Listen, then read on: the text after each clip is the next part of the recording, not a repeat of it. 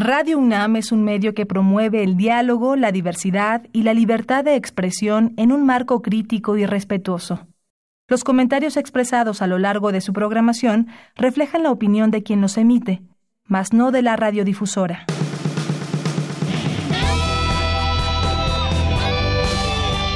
Prisma RU. Relatamos al mundo.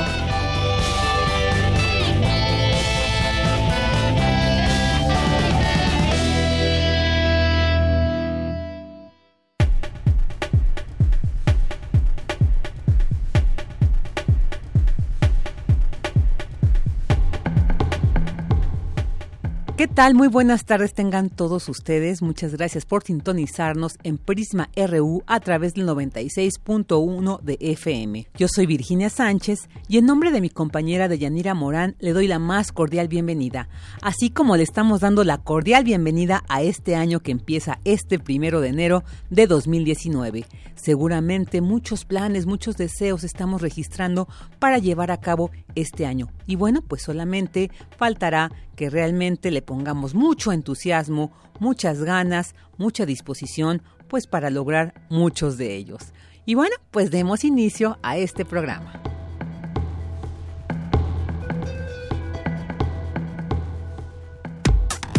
Relatamos al mundo. Relatamos al mundo.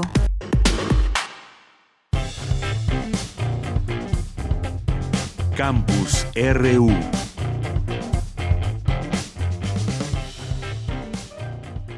La contaminación, sobrepesca y cambio climático son grandes amenazas para los océanos.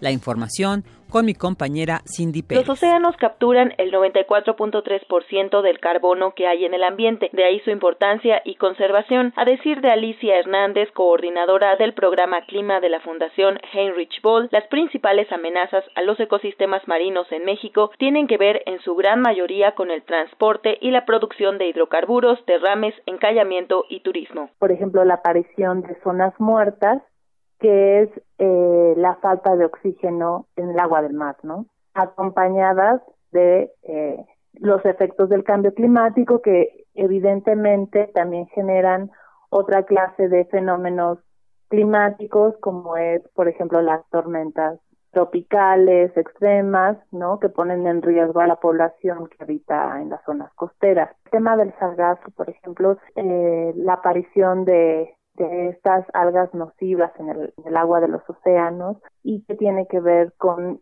los desechos fundamentalmente de la agroindustria. Y es que debido al calentamiento global, el nivel del mar en México se ha incrementado desde 1901 y oscila entre los 17 y 21 centímetros a un ritmo aproximado de 1.7 milímetros por año. Otro punto importante es la llegada a los mares de hasta medio millón de toneladas de plástico como producto de actividades humanas, a lo que se suma la contaminación química generada por los microplásticos, pues se han localizado dentro de microorganismos, es decir, de lo que se alimentan peces y aves, mientras que 2.000 toneladas de basura con este material llegan a nuestras playas cada verano. Tiene que ver eh, un poco con los procesos cómo se desarrollan en el mar.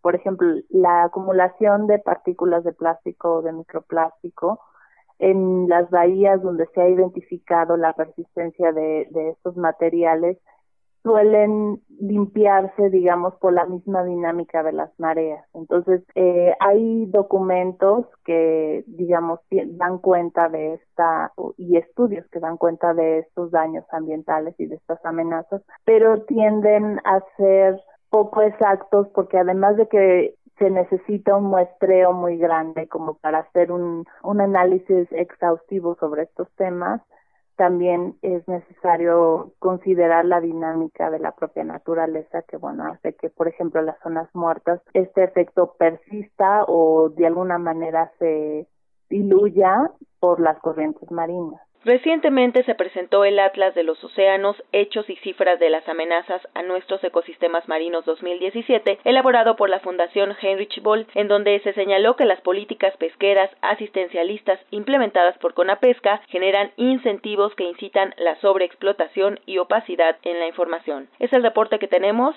Muy buenas tardes. Desarrollan en la UNAM tecnosuelos para reverdecer la Ciudad de México y evitar encharcamientos. La información con Dulce García. Con la idea de crear milpas urbanas, jardines y azoteas verdes, así como de hacer labores de revegetación y evitar inundaciones y encharcamientos en la Ciudad de México, investigadores de la UNAM desarrollan tecnosuelos, es decir, mezclas de residuos orgánicos e inorgánicos. Los también conocidos como suelos artificiales son producidos mediante talleres de investigación con alumnos desde hace cinco años por integrantes del Grupo de Trabajo Suelo y Ambiente del Instituto de Geología. Actualmente los universitarios prueban siete tecnosuelos creados con diferentes combinaciones. Por un lado, residuos orgánicos como la composta proveniente de una de las plantas de la Ciudad de México, la lombricomposta, en cuya producción se emplea la lombriz roja o californiana, el acerrín, que por su baja densidad favorece el crecimiento radical de las plantas, y el biocarbón, obtenido por la descomposición térmica de cualquier residuo orgánico y utilizado para mejorar las propiedades de los suelos. Al respecto habla la doctora Blanca Lucía Prado, quien dirige el proyecto. Hace cuatro años llegó un estudiante que quería eh, trabajar la parte de tecnosuelos. Entonces, pues se nos hizo como una muy buena idea y pues empezamos a trabajar con él haciendo pininos de cómo era esto, o sea, las definiciones y cómo construir suelos artificiales. La idea es cómo es simular un suelo natural. Entonces lo que hacemos es decidir pues una fracción orgánica y una inorgánica, la mezclamos de acuerdo para qué lo queremos. El grupo de trabajo del Instituto de Geología de la UNAM desarrolla suelos artificiales no solo para promover la agricultura urbana, sino también para generar jardines y construir nuevos parques y para rehabilitar zonas contaminadas por la industria. Hasta aquí el reporte. Muy buenas tardes. Prisma RU. Relatamos al mundo.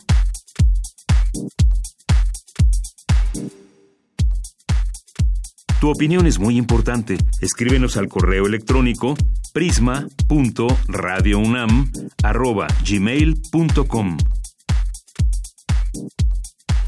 El 19 de noviembre nos visitó José Manuel Cuellar Moreno para hablarnos sobre su más reciente libro, La Revolución Inconclusa, la filosofía de Emilio Uranga, artífice oculto del PRI. Había venido en primer Bueno, pues ya estamos aquí al aire, estamos platicando aquí fuera del aire con José Manuel Cuellar Moreno, que ya habías venido para que te escuchara el público de primer movimiento y ahora pues estamos en el programa de Prisma RU para hablar de este tu tema, de este libro, La Revolución Inconclusa, la filosofía de Emilio Uranga, artífice oculto del PRI. Bienvenido, José Manuel Cuellar Moreno. Ay, muchísimas gracias, Deyanira, qué gusto estar aquí de nueva cuenta y además, bueno, maestro en filosofía de la cultura por la UNAM y en filosofía contemporánea, contemporánea por la Universidad de Barcelona.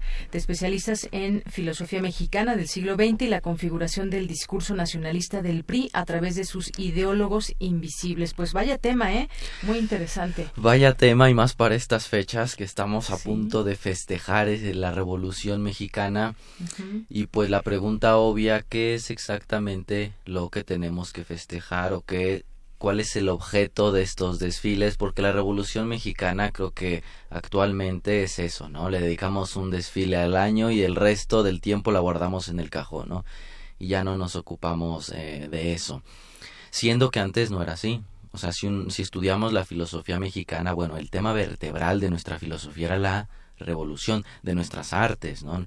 Nuestras principales corrientes artísticas son corrientes postrevolucionarias eh, el gobierno. El gobierno tomaba la revolución mexicana como la brújula, ¿no? Eh, aquello que nos dicta la agenda, los programas a seguir.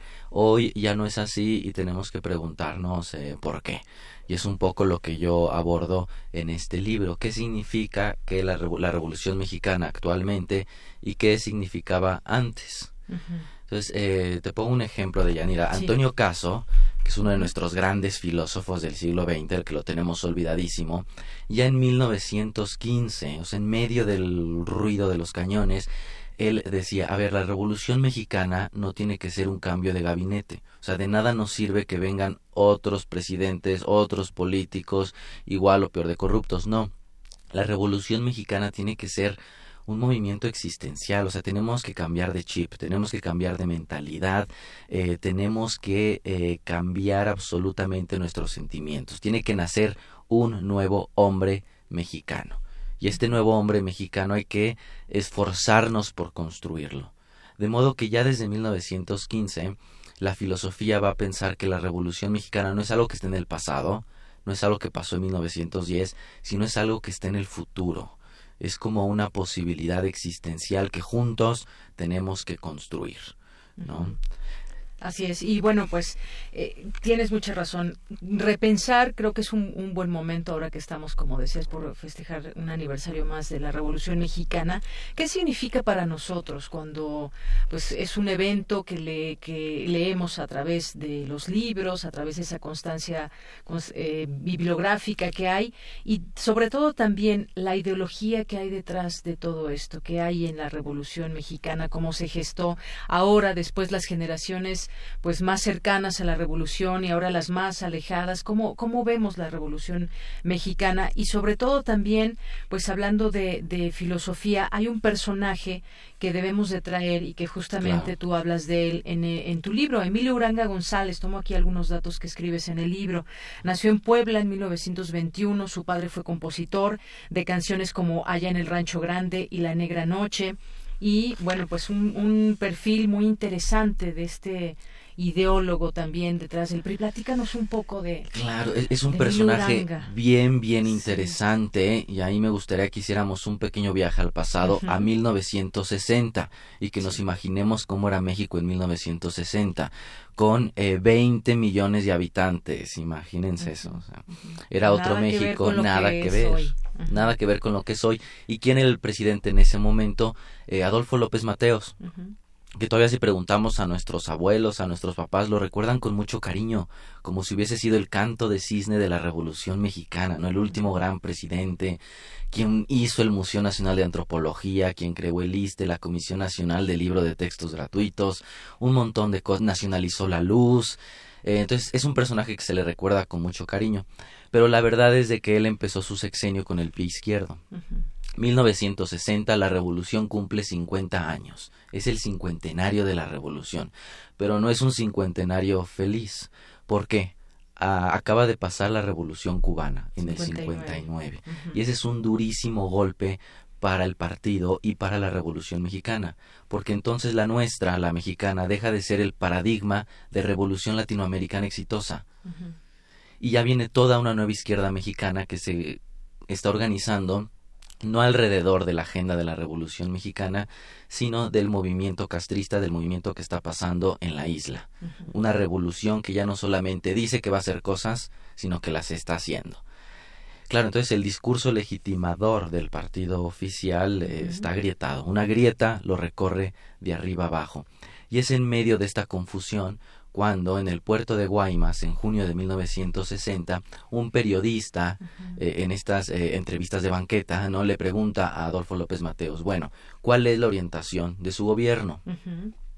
Y Adolfo López Mateos va a contestar algo súper interesante. Va a decir, mi gobierno es de extrema izquierda dentro de la Constitución. o sea, una frase que causó ámpulas, evidentemente, era un enigma. Yo creo que si hoy algún político la dijera, nos lo comeríamos a memes o algo así.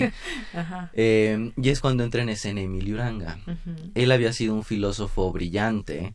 De, él había escrito Análisis del ser del mexicano en el 52, un libro solo equiparable a mi parecer a El laberinto de la soledad de Octavio Paz y es esta mm, joven promesa de la filosofía, la que para esa época es eh, consejero presidencial de López Mateos. Claro, también va a ser consejero presidencial de Díaz Ordaz, de Luis Echeverría y de López Portillo. Y que en el 68, bueno, pues retoma también. Y que va a tener eh, una importancia en el 68, escribiendo discursos, escribiendo columnas firmadas, no firmadas.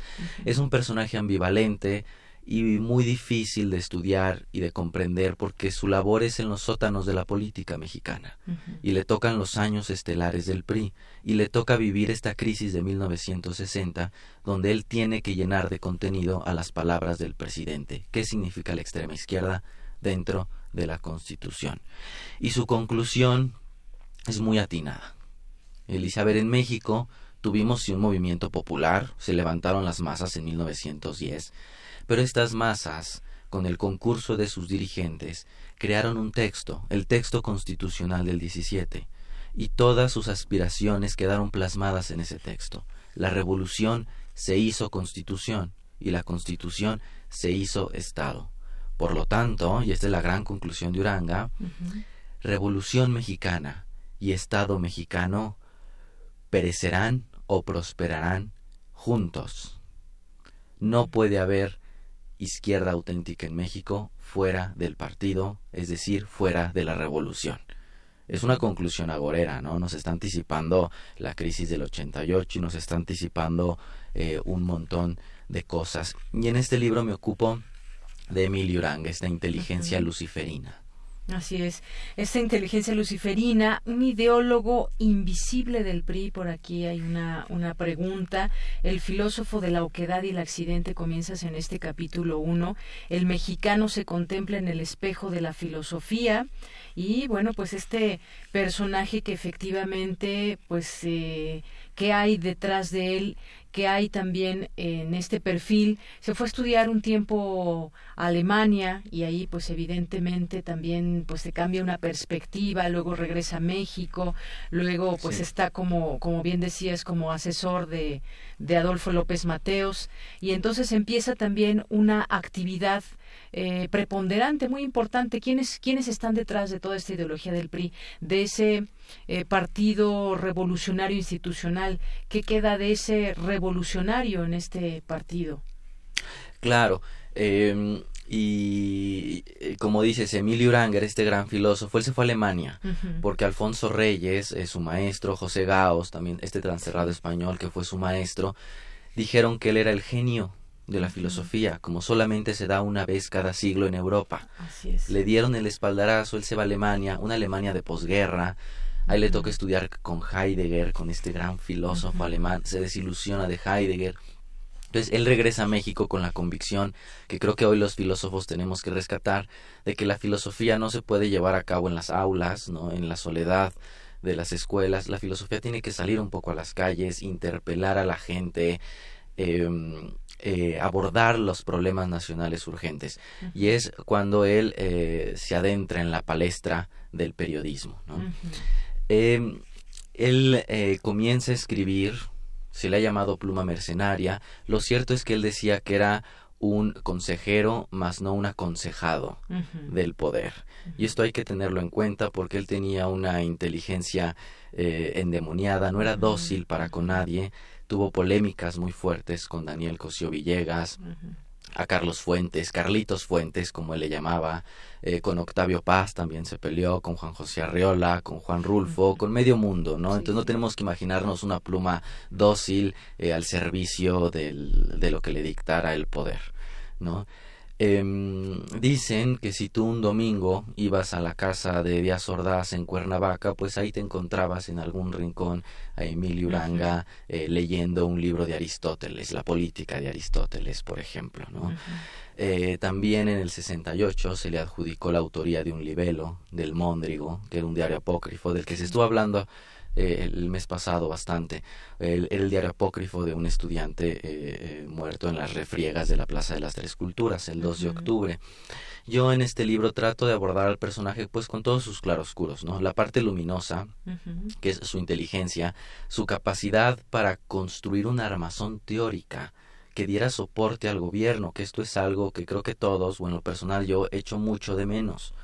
Un gobierno que no solamente sea de eslogans, eh, un políticos que no solamente nos receten fórmulas gastadas, de dientes para afuera, no, no, un pensamiento profundo y que tengan al lado a verdaderos asesores, a gente leída, a gente cultivada, que está eh, velando por las causas eh, del país. Esto me llamó muchísimo la atención y me han preguntado, bueno, ¿para qué dedicar tiempo a este personaje, ¿no? O a esta etapa cruenta, ¿no? De, de, México, que es un poco la que estamos tratando de dejar atrás. No, o sea, creo que es una perfecta oportunidad para volver la vista atrás, recuperar nuestra memoria, recuperar nuestra tradición, nuestra historia reciente y hacer una evaluación profunda de qué fue el siglo XX mexicano, quién fue y sobre todo quiénes eran los protagonistas. Y uno de ellos, al lado del príncipe, detrás del príncipe, es Emilio Uranga. Claro. Y bueno, ya decías, 20 millones de habitantes que había en 1910. Ahora, ¿cómo, ¿cómo nos hemos ido adaptando a esos cambios, no? Digo, como sociedad, como partidos políticos, como autoridades, ¿qué va cambiando? Han cambiado muchas cosas, pero esa parte de lo revolucionario que llevamos o no dentro, ¿cómo queda? Y además muy interesante también porque eh, Uranga, Emilio Uranga se acercó mucho a tratar de describir a ese mexicano, cómo es que es el mexicano y bueno, cómo él lo, lo vivía y lo, lo, asimilaba como tal en la época que le tocó vivir y lo que es hoy quizás el, el, mexicano. A mí me gustaría que nos platicaras un poco de esos, de esas características a las cuales él se acercó, de esos síntomas, de cómo, de cómo es el mexicano. Claro, claro. Y ahora remontémonos un poquito más atrás, ¿no? A 1948, cuando está en la presidencia Miguel Alemán. Es el momento en que la Revolución Mexicana se baja del caballo y se pone la corbata. Y ya tenemos en el gobierno a los licenciados. El PRI eh, se funda ya con, eh, con, ese nombre en 1946. Entonces tienes a un PRI recién estrenado y tienes a un montón de jóvenes en la Facultad de Filosofía que entonces no estaba en Ceú, estaba en Mascarones, ahí en la ribera de San Cosme. Y estos jóvenes, liderados por Emilio Uranga, comienzan a preguntarse lo obvio.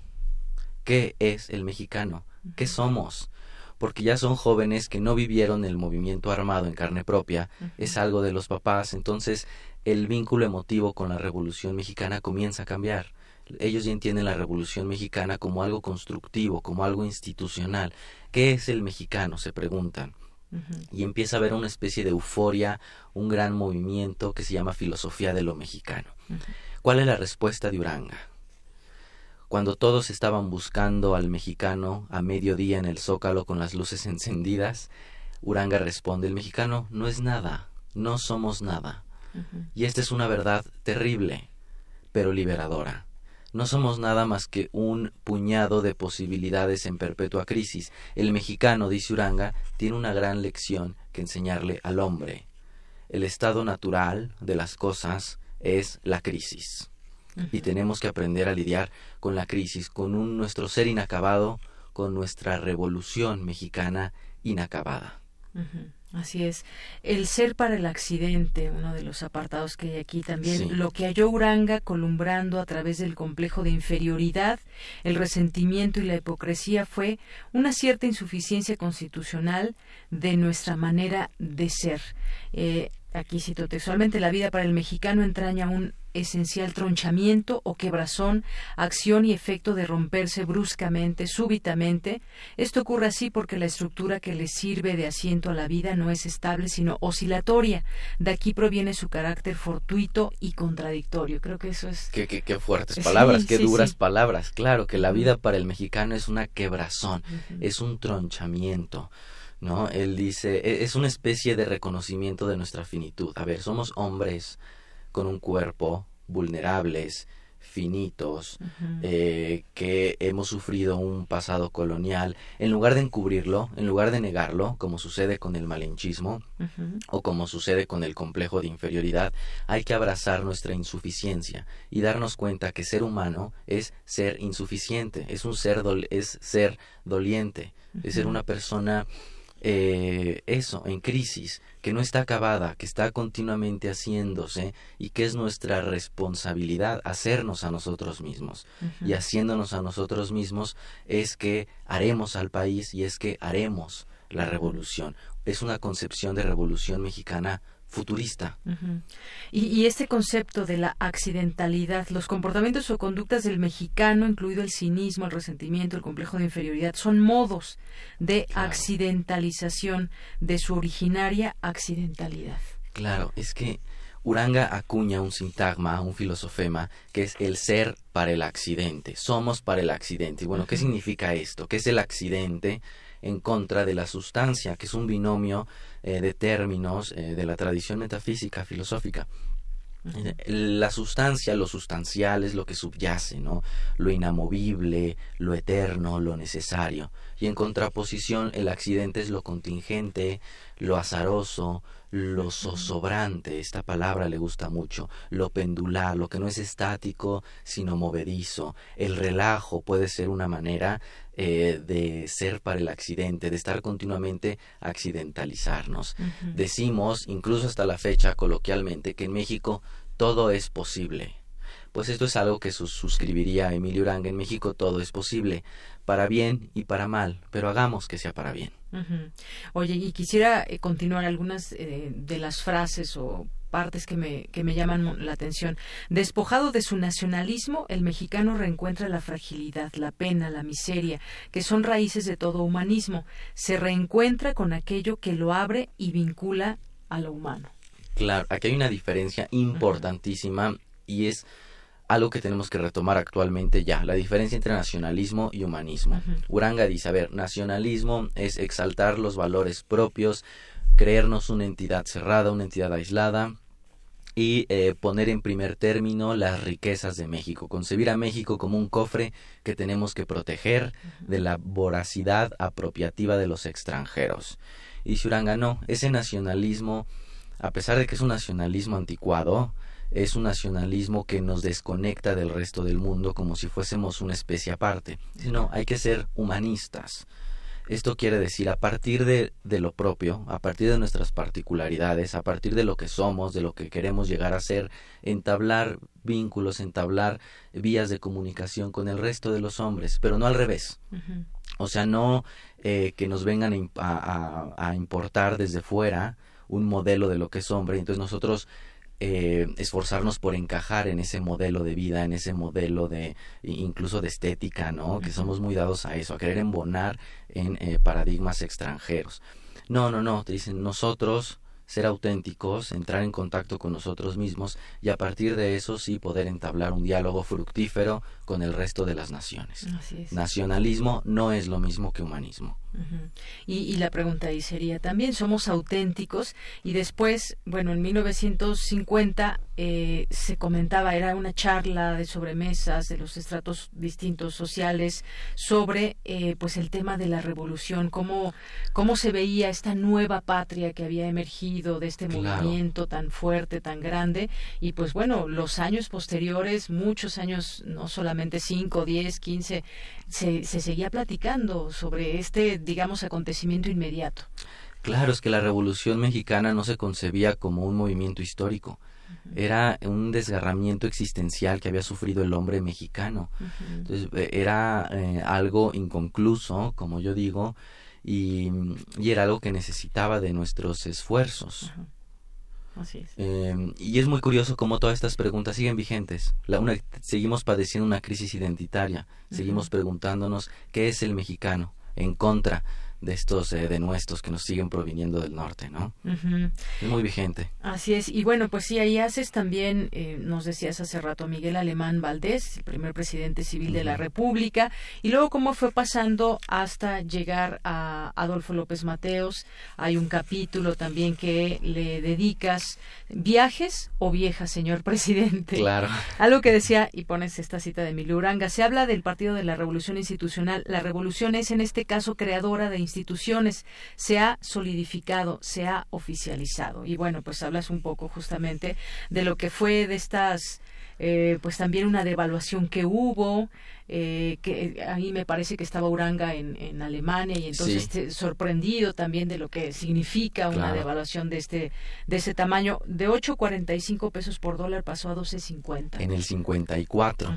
sí que es cuando se empieza a quebrar el mito del desarrollo estable ¿no? que México se pensaba que el bueno el famoso milagro mexicano empieza a ponerse en cuestión Así es. Oye, y vemos cómo se van repitiendo algunas cosas a lo largo de nuestra historia. Está esta devaluación, está el terremoto del 57, donde salió a la luz la corrupción por los materiales que utilizaban, el ángel de la independencia que se cayó y demás. Cosas que vemos ahorita en 85, en 2017. Claro, entonces este viaje al pasado que yo propongo en el libro de la mano de Emilio Uranga es en realidad un viaje a nuestro presente inmediato. En el 57, el famoso terremoto donde se cae el ángel y se cae un montón de multifamiliares evidenciando la pésima eh, planificación urbana y, bueno, Oye, el eh, tema de la corrupción ya estaba ahí encumbrado y... Sí, completamente. Y ahora pues no creo que de un borrón rápido se quite toda esa corrupción. Exacto, todos estos temas que tocamos hoy no son nuevos, tienen su pasado en México. Las soluciones que proponemos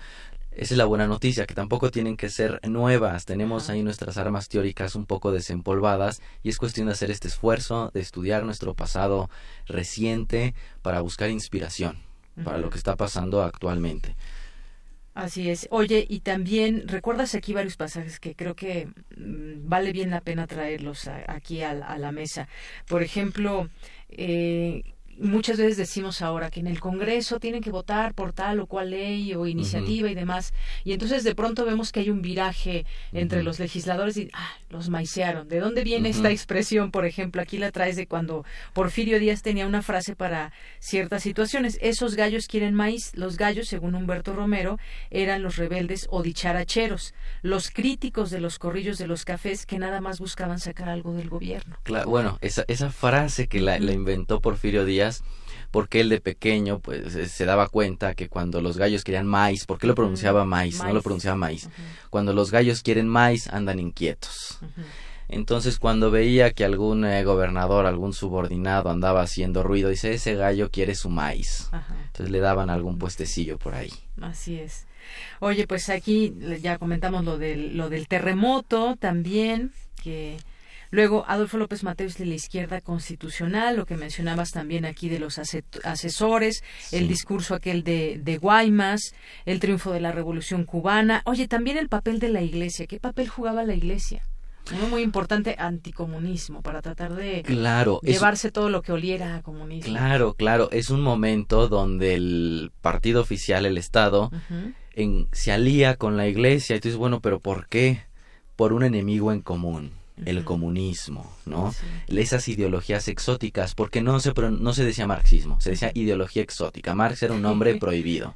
Oye, ¿cómo decía Uranga que no era marxista sino marxólogo? Él no era marxista sino marxólogo, deslindándose, porque en esa época eh, lo exótico eran las bailarinas exóticas, los luchadores exóticos y la ideología exótica, que era el comunismo, sí. Así es. Eh, también eh, bien vale la pena traer el primer número de la revista Política en 1960. ¿Quiénes escribían esta revista? ¿De qué era? ¿Qué, qué papel jugó en ese momento? Sí, en 1960 sale un eh, semanario político que se llamaba Política, justamente, porque decían, esta palabra que está tan mancillada, tan sucia, que hasta nos da cosa pronunciar, no, hay que quitarle toda su mugre y hay que devolverle toda su dignidad. Y tenía una plantilla de colaboradores excelente, un jovencísimo José Emilio Pacheco, un joven Carlos Monsiváis, en las caricaturas estaba Ríos, estaba Carlos Fuentes, Fernando tenía Benítez, Fernando Benítez eh, tenía ahí también eh, Vicente Lombardo Toledano, el propio Emilio Uranga colaboró. Pita Amor. Pita Amor hacía unas crónicas, eh, pues como era ella, ¿no? era ella. Y, y, era un momento donde había grandes debates y debates públicos. Yo creo que eso también tenemos que eh, recuperarlo. Yo en el libro cito bastante Emilio Uranga para que el lector se exponga al estilo de Emilio Uranga, que era un estilo muy peculiar. Él mojaba su pluma en veneno antes de escribir. Entonces yo lo cito mucho porque es un estilo muy sabroso, ¿no? Para que también el lector pueda saborear el estilo de Emilio Uranga.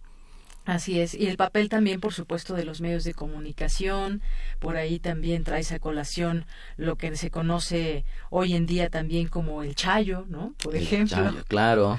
Claro, si mi chayo no me hallo, Exacto, decían los periodistas. Así es, cosa que, pues bueno, vamos a ver, pues se ha, ha, continuado, es muchas de las prácticas que vemos y que si en ese momento se criticaban, pues ahora siguen siendo criticadas, pero no terminan. Exacto, y, quizás porque no acabamos de entender cómo se originaron. Entonces hay que ver cómo se originaron, eh, de qué manera las han criticado para retomar esas críticas, darles continuidad a este proyecto crítico en contra o a favor de Emilio Uranga. Pero es algo, es un proceso, aunque sea doloroso, que tenemos que hacer, reencontrarnos con nuestra historia, con nuestra filosofía y con los grandes teóricos del gobierno mexicano que no por nada duró tantos décadas en el poder. Así es. Bueno, pues esto es parte solamente de lo que pueden encontrar en este libro maravilloso, La Revolución Inconclusa, la filosofía de Emilio Uranga, artífice oculto del PRI, de José Manuel Cuellar Moreno, que está aquí con nosotros y que ha sido una charla muy rica para que, pues bueno, recordemos algunos aspectos de nuestro pasado y también los traigamos al presente. Claro, sobre todo eso. Claro sobre todo eso. Y en un momento, pues, importante también de, de lo que muchos eh, han pensado con un cambio, porque estamos cambiando de partido, imagínate. Estamos, sí, cambiando de partido y pues darnos cuenta que lo que festejaremos mañana, el 20 de noviembre, pues no es cualquier cosa. La Revolución Mexicana en México no es cualquier cosa, es casi todo el siglo XX. Así es.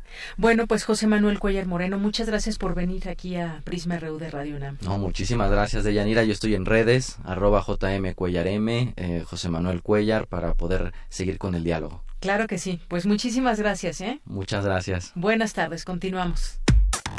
Relatamos al mundo. Relatamos al mundo. Porque tu opinión es importante, síguenos en nuestras redes sociales, en Facebook como Prisma RU y en Twitter como arroba PrismaRU.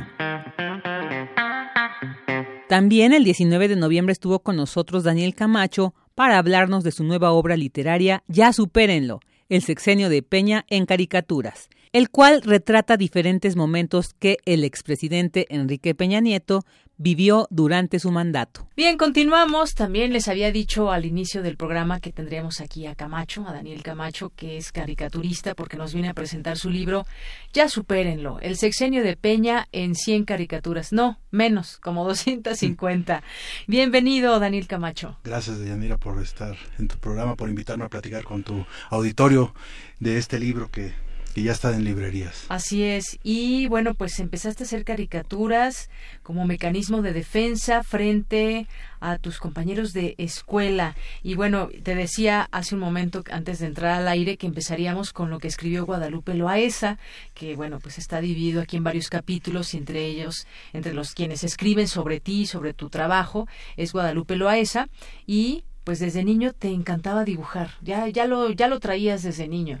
Pues dibujaba a los compañeros de escuela. Al maestro. al maestro en turno. Gracias a un maestro empecé en un periódico a publicar. Mira qué buena suerte. Eh, y también caricaturas de, de, la vida pública, política y de los políticos del momento, ¿no? Así es. Algún compañero me delató con la mirada. El maestro en turno me quitó el, el cuaderno de apuntes y entre los apuntes, además de verse en una caricatura, encontró caricaturas de políticos y se llevó mi cuaderno y en la siguiente clase me dio un, un ejemplar de un, de un, periódico en el que había tres caricaturas mías y la invitación a colaborar semanalmente en ese periódico. Entonces hace, hace 28 años que, que me dedico a hacer monitos. Que comenzaste, abandonaste la carrera de leyes y te empeñaste en convertirte en un verdadero caricaturista. Realmente me titulé de abogado. no, no la abandoné, pero me dediqué siempre a la caricatura desde el, desde el año 90 y, y no, Bueno, habremos de corregir aquí ese dato. Abandoné el deseo de ser abogado, de abogado. Ya, ya, ya. Y eh, bueno, una vocación, un oficio un y un destino que tenía que tenías que atender cuanto antes. Cuando ya traes la vocación, ya traes la gana, ya traes, ya no puedes parar, pues tienes que seguirte por ese camino. Pues me divierto mucho en este trabajo. Trato de hacer reír a los lectores de lo que nos debería hacer llorar. Y la realidad es que yo disfruto mi trabajo y, y de lo que se trata es de que el, el, lector tenga un efímero momento de reflexión con una sonrisa, una mueca o un, o una carcajada, depende de cuál sea el tema. Así es, fíjate que pues ahora que tuve la oportunidad de leer este este libro, eh, pues es el sexenio de Peña en todas estas caricaturas. Podemos verlo eh, en todas estas caricaturas que son 250 para ser exactos y que pues nos describen lo que ha sido o lo que fue este sexenio. Pues prácticamente ya ya terminó. Eh, como lo describía Carlos Fuentes Peña Nieto, un hombre de muy escasos recursos intelectuales y políticos, y tenía razón, así nos gobernó este personaje sin recursos intelectuales y mucho menos políticos.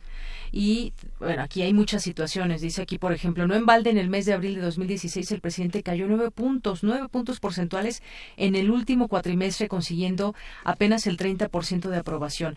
¿Cómo es que, pues todo lo que va pasando lo, lo, pones en caricatura, tienes que leer mucho, tienes que ver también qué está pasando, esos, esos, eh, desde esas muecas que hace el presidente, cómo se relaciona con, eh, con las demás personas, con su gabinete, cuando sale, cuando salía algún evento, sus traspiés que también de pronto tenía cuando se alejaba del guion, todo esto viene aquí reflejado. Camacho. Nos estaba regalando él a cada rato a los caricaturistas eh, temas para dibujar con sus dislates y sus eh, tropiezos eh, del lenguaje, eh, en donde pues iba siendo un país maravilloso, ¿no? Él con su con su descripción de este México que nosotros veíamos de una manera y él nos narraba de otra.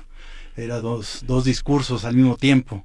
El que él decía, en donde inauguraba una carretera de no sé cuántos kilómetros de ancho, en el, como él lo dijo, en el estado de, no, de, de Lagos de Moreno, del vecino de, del estado de León, y yo decía, qué barbaridad, ni siquiera le hace caso a sus tarjetitas que le dan sus asesores, y cosas que nos deberían hacer eh, más que nada llorar, yo trataba de hacerlos reír al lector, ¿no? Porque fue un sexenio trágico cómico. Pero nos reíamos de todas estas desgracias que le pasaron al país. hay que tomarlo eh, desde este punto de vista de la caricatura política con mucho humor, que se trata justamente de eso. Así es, eh, creo que él eh, a cada paso que daba nos iba nos iba sorprendiendo, pero sorprendiendo para mal. este sexenio está marcado por grandes temas. el, tema más triste, el más desgarrador, el más eh, que duele más como sociedad es el de, el de, ver una sociedad tan violenta, donde la violencia creció y creció de una manera terrible, ¿no? Con, el, con el caso emblemático triste de la injusticia de todavía estar buscando a las madres de los 43 a sus hijos, que da tema al título, en donde quise eh, ponerlo para que se recordarle a, a esta al lector de que, que tuvimos un presidente eh, insensible, ¿no? Insensible a lo que estaba pasando, en donde en cada rincón del país había fosas. Pero también del otro lado, el, humor de, del mexicano de, de no darse cuenta de que somos una sociedad que permitimos esto, ¿no? esto de la corrupción, la impunidad. Así es. Y que este sexenio estuvo marcado por grandes grandes tropiezos de Peña Nieto, pero tropiezos de nosotros como sociedad, al ver a Peña Nieto esconderse atrás de, su señora para justificar un, regalo de la Casa Blanca, o el secretario de Hacienda con su casa en Malinalco, como también nos fue regalando eh, momentos de, pena, ¿no? De pena ajena, de decir, este presidente, ¿cómo es posible que, que diga tanta barbaridad y y se ponga todos los días de pechito. Él, me hizo fácil el trabajo como caricaturista. Todos los días era, si no era un tema, era Tenías material. decía, por favor, otra vez, otra vez voy a, voy a dibujarte. Y, sus, y, los hombres del presidente que lo fueron acompañando y... y, hombres y, algunas mujeres que también retratas en tus caricaturas, Rosario Robles, la de la PGR. Sí, sí, eh, al hablar de los hombres es un, genérico de las, las mujeres del presidente y los hombres del presidente. Así es. Oye, empieza Roberto Samarripa con este capítulo, con su permiso que ya vamos a recoger y entre las caricaturas está esta muy famosa el despeñadero, los índices altos, altísimos de la corrupción en su primer nivel, luego viene la, la inseguridad y pues la aprobación queda ahí muy alejada y bueno, va cayendo así el presidente en el despeñadero.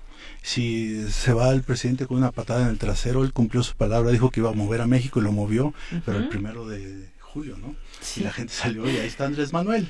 Y, ayer leía yo eh, los niveles de aprobación con los que se retira y, y por los suelos, ¿no? Exacto. Por los suelos y la sociedad, la sociedad tiene este libro como para para, para que quede memoria y documentar con caricaturas, con monitos, eh, todos los temas que a nosotros nos, interesan, ¿no? Desde, desde la economía y pobreza, en donde tenemos una sociedad indiferente. A mí me da tristeza ver la indiferencia ante, ante los que tienen hambre, eh, donde convive una riqueza que ofende frente a una pobreza que lastima.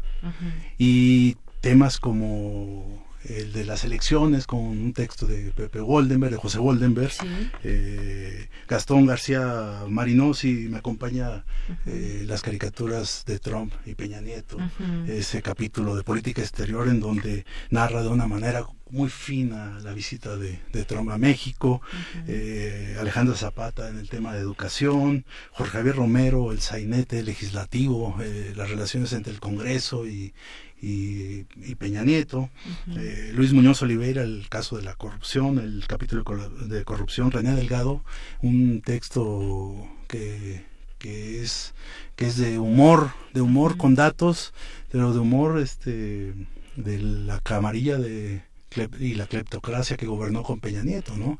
Los gobernadores, en donde es evidente que que muchos nos podemos quejar de lo que fue este sexenio con la administración de, Peña Nieto.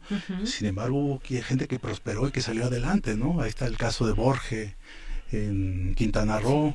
Eh, los también sale entre tus caricaturas. Así es, los Duarte. Los Duarte también. Eh, eh, era una familia que, sintió y soñó con, merecer y de, Jalapa a Londres, ¿no?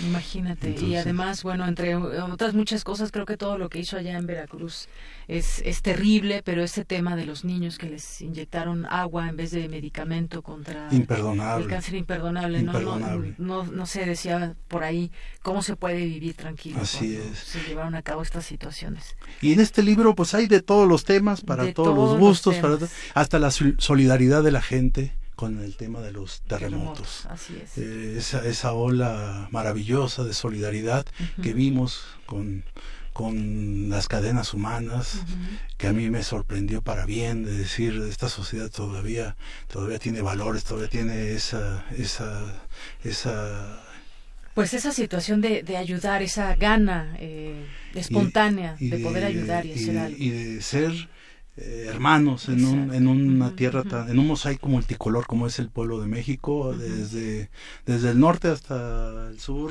había había este, solidaridad. Cadenas de ayuda. Así, es. Mira, a mí me gustaría compartir también con nuestro auditorio algunas de las descripciones que van haciendo los autores eh, con respecto al trabajo del caricaturista o al propio trabajo tuyo. Eh, empezaba yo con, con Samarripa y dice, el burlador, llámese pues humorista o satírico, puede también dejar a un lado la expresión oral o escrita y tomar como arma el dibujo. El idioma literario queda a un lado y es sustituido por el lenguaje plástico que va directamente a los sentidos, conducto más eficaz, si se quiere, que el puramente auditivo, aun cuando esto depende de la calidad del dibujo en parte y en parte del espectador. Pues todo esto que podemos ver también dentro de tus de tus caricaturas. Mira, está, voy a compartir algunas porque son 250. Mira, querido Santa, esta carta que le hace Peña Nieto, que nos sigas manteniendo a flote y pues bueno, está más que hundido. Eh, no veía terreno de no la veía cómo lo veía la gente, ¿no? Eh, Así es. Él sentía que tenía eh, una aprobación maravillosa cuando salió a decir a la gente ya sé que no aplauden. Exacto.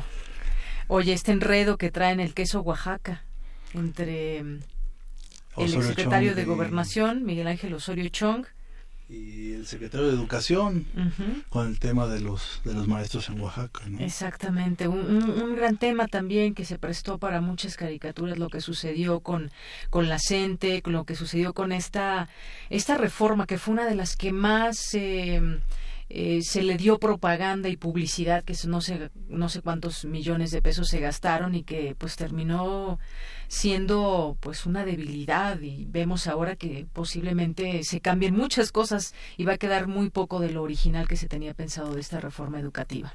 Así es, en donde cuando ya se empieza a salir la letra chiquita se ve todo el despilfarro que se dio en imagen de esa gran reforma y y esa gran reforma que, que, no, que no lo era realmente en el tema de calidad educativa, ¿no?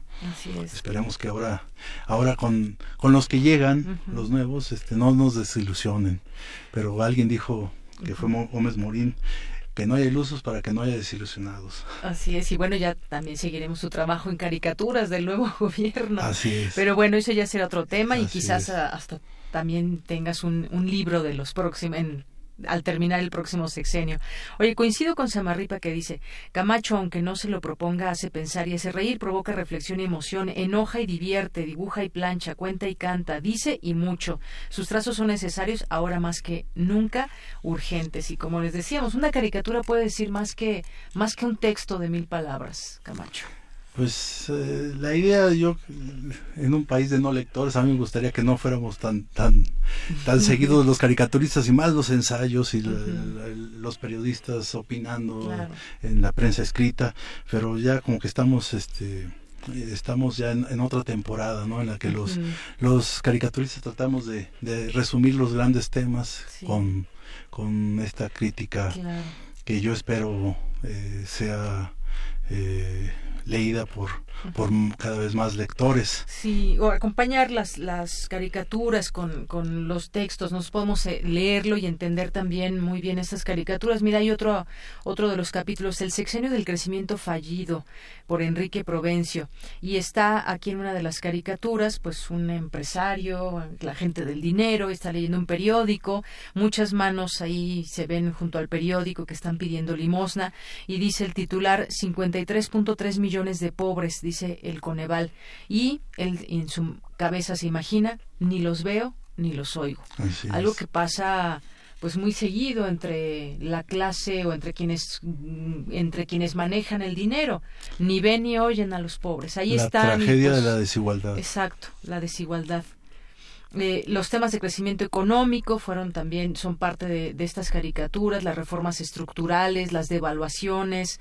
Aquí todas estas caricaturas que refieren a la economía, pues tienen, tienen toda esa, eh, tienen incluida toda esa crítica de cómo pues en caída libre muchos de los temas económicos se fueron también durante este sexenio. Así es, donde el ciudadano se metía a la bolsa, yo, yo lo veía con familiares míos, con parientes míos y, hasta, yo mismo no, traíamos dinero en la bolsa para poder este que el dinero estuviera circulando.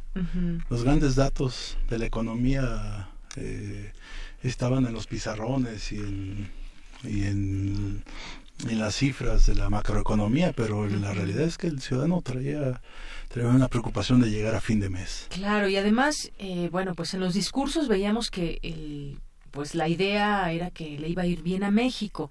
Aquí, por ejemplo, traigo a colación, fueron las mismas autoridades las que generaron la esperanza de que las reformas aprobadas en 2013 empezarían a funcionar pronto y que para 2017 y 2018, o sea, ya estos tiempos, estaríamos creciendo al 5% anual. Pero no lo creyeron ni los expertos del sector privado, como los llama el Banco de México, y vemos una realidad que no era como la pintaban y vemos, al contrario, vimos gasolina la, eh, los precios subiendo, la luz y muchas cosas de las que la gente común y corriente como nosotros pues podemos hablar de ello, cómo se han incrementado los recibos, por ejemplo, de los ah, servicios básicos. Así es. Oye, hiciste una gran lectura del libro. Te lo agradezco. Ojalá tus radioescuchan salgan corriendo a comprarlo. Sí, porque además es muy entretenido y de verdad que nos, nos ilustra muchísimo nos ilustra en saber cómo, cómo, cómo se gestaron esas, eh, pues esas grandes ideas que se tenían para luego pues irse yendo, irse desmoronando poco a poco, ¿no? Y bueno, hablando de desmoronamiento, aquí está también esta caricatura del avión de la economía, Producto Interno Bruto, pues bueno, ya destruido el avión y pues directo a estrellarse en picada cayendo. Así es. Y cayendo, así es. Y cayendo. Mira, también está el sainete legislativo desde La Gallola, Jorge Javier Romero Vadillo, que, pues bueno, empieza diciendo a los mexicanos el Congreso siempre les ha parecido un teatro burlesco, una representación de, humor involuntario. Y los caricaturistas han sido mucho mejores que los sesudos analistas para representar la visión popular de lo que ocurre en las cámaras y de su relación con el Ejecutivo. Y aquí, pues también lo retratas muy bien, esa relación que que ha habido con el, con el, con las cámaras, por ejemplo, ¿no? Sí, todos este, este, estos años en donde el trabajo legislativo, legislativo se, se trataba en una mesa en Los Pinos, ¿no? el, Pacto por México. Eh, y que de qué nos sirvió al, final del sexenio, ¿no? Las grandes reformas fueron mitos geniales. Y uno de tus, uno de tus eh, de tus retratados aquí en las caricaturas pues es Romero de Champs cuando hablamos también de todo este tema de pues de los sindicatos de de los diputados, ¿no? Ahí como... El combate a la corrupción. El combate a la corrupción, exactamente. Y bueno, pues también el Pacto por México, que decías que era, según sus apologetas, el acuerdo entre las fuerzas políticas responsables, las que no ocupaban calles ni eran revoltosas, sino las que querían el bien del país. Y bueno, pues tú escuchaste más a los críticos y viste este pacto y la relación entre el Congreso, el presidente y los poderes fácticos a través de la gente del escepticismo burlón pues hay que reírnos un poco de... de todas nuestras desgracias, oye. De todo lo, lo que estábamos viendo día a día. Es Este librito es, lo digo así con, con cariño. Con mucho cariño. Para que, para que el, lector...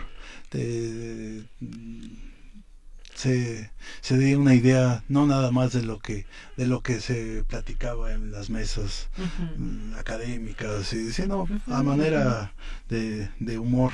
Claro. Oye, Casa Tomada de Guillermo Fadanelli, que, que dedica aquí su capítulo para hablar de la inseguridad. Un gran literato, Guillermo Fadanelli, hablando sobre el tema de la inseguridad, la Casa Tomada. y tomando él aquel cuento maravilloso de Julio Cortázar, eh, digo, no lo he platicado con él, pero yo cuando lo leí el texto dije, eh, él hizo una interpretación en México maravillosa con un título que yo traía en, mi disco duro de ese cuento genial de Julio Cortázar y cuando leo su texto digo, wow, es un, qué bueno que lo invité a escribir, es un gran escritor y me acompañó en el tema de la inseguridad.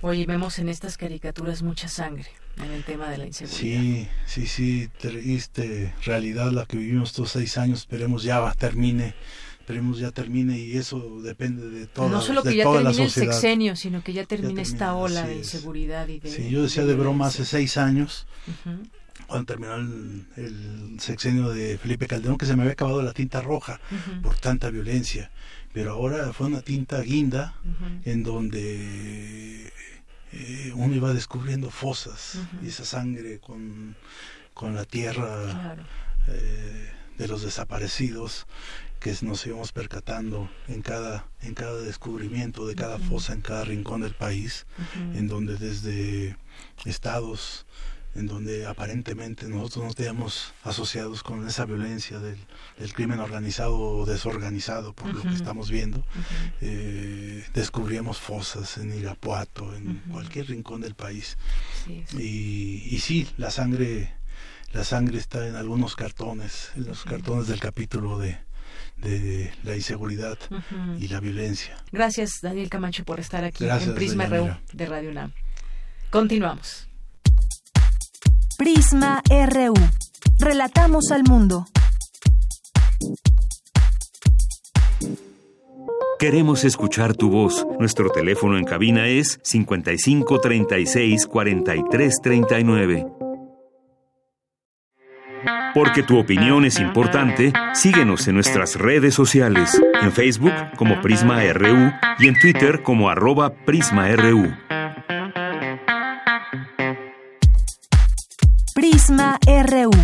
Relatamos al mundo.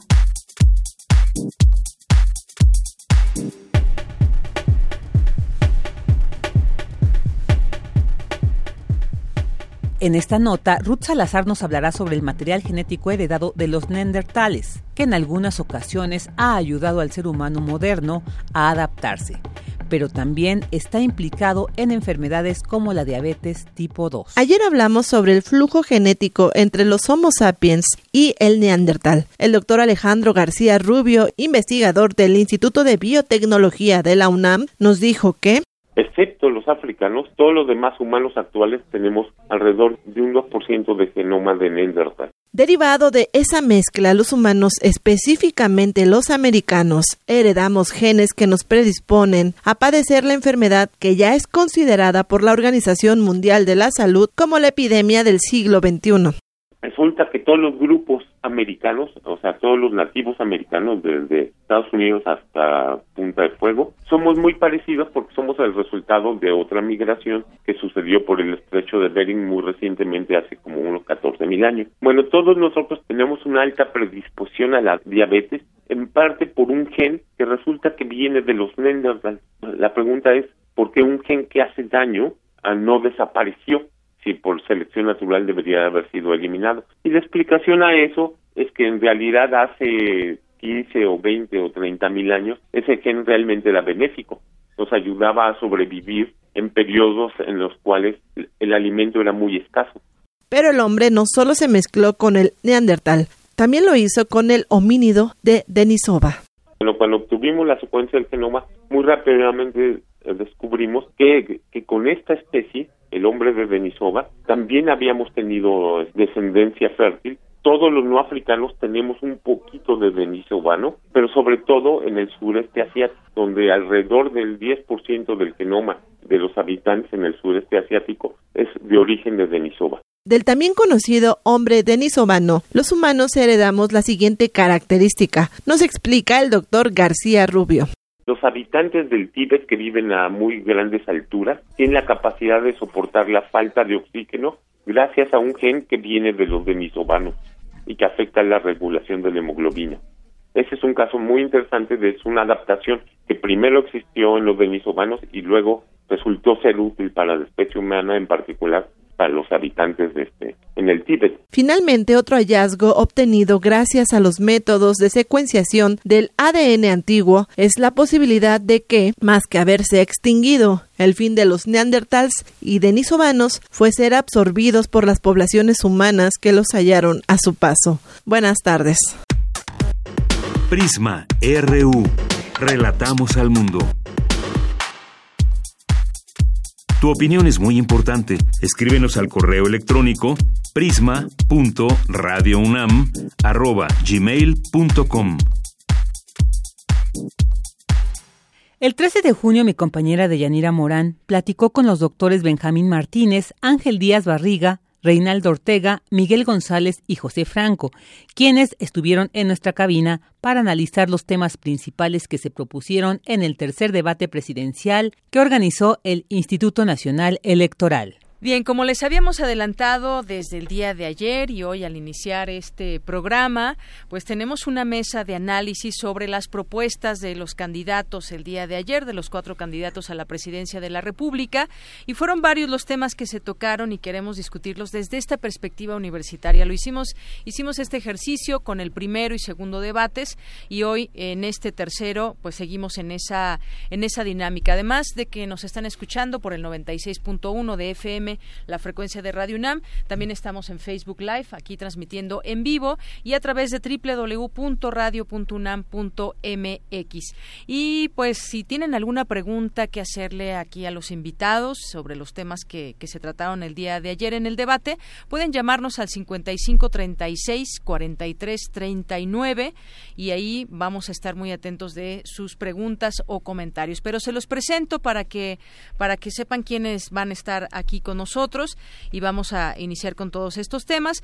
En primer lugar, doy la bienvenida al doctor José Franco, coordinador general del Foro Consultivo Científico y Tecnológico de la UNAM. Doctor, bienvenido. Muchas gracias, buenas tardes. Y también tenemos al doctor Miguel González, académico de la Facultad de Economía de la UNAM. Doctor, bienvenido. Muchas gracias. El doctor Reinaldo Ortega, investigador del Colegio de México y experto en pobreza y desigualdad. Bienvenido también. Muchas gracias por la invitación. Y tenemos también al doctor Ángel Díaz Barriga del Instituto de Investigaciones sobre la Universidad y la Educación, el ISUE. Doctor, bienvenido. Buenas tardes, gracias por la invitación. Y el doctor Benjamín Martínez, investigador del área de cambio climático del Centro de Ciencias de la Atmósfera de la UNAM. Doctor, bienvenido también. Muchas gracias por la invitación. Bueno, pues si les parece bien, vamos a, empezar con ciencia y tecnología. Aquí el doctor Pepe Franco se va a retirar un poquito antes de que termine la mesa y eh, vamos a empezar escuchando lo que dijeron los candidatos en este tema de ciencia y tecnología, muy, muy resumido para escuchar a los cuatro. Adelante. Tener un aparato como estos hoy ya no es un lujo, es una necesidad. Un aparato como estos le sirve a un campesino para revisar los precios de su cosecha y evitar abusos del intermediario. A una persona que tiene diabetes para poder mandar a su médico sus niveles de azúcar sin tener que trasladarse al centro de salud o al hospital. Que yo me comprometo a que en mi sexenio todos los mexicanos estarán incluidos, todos contarán con un dispositivo, tableta o celular justamente para poderse insertar de lleno en el siglo XXI.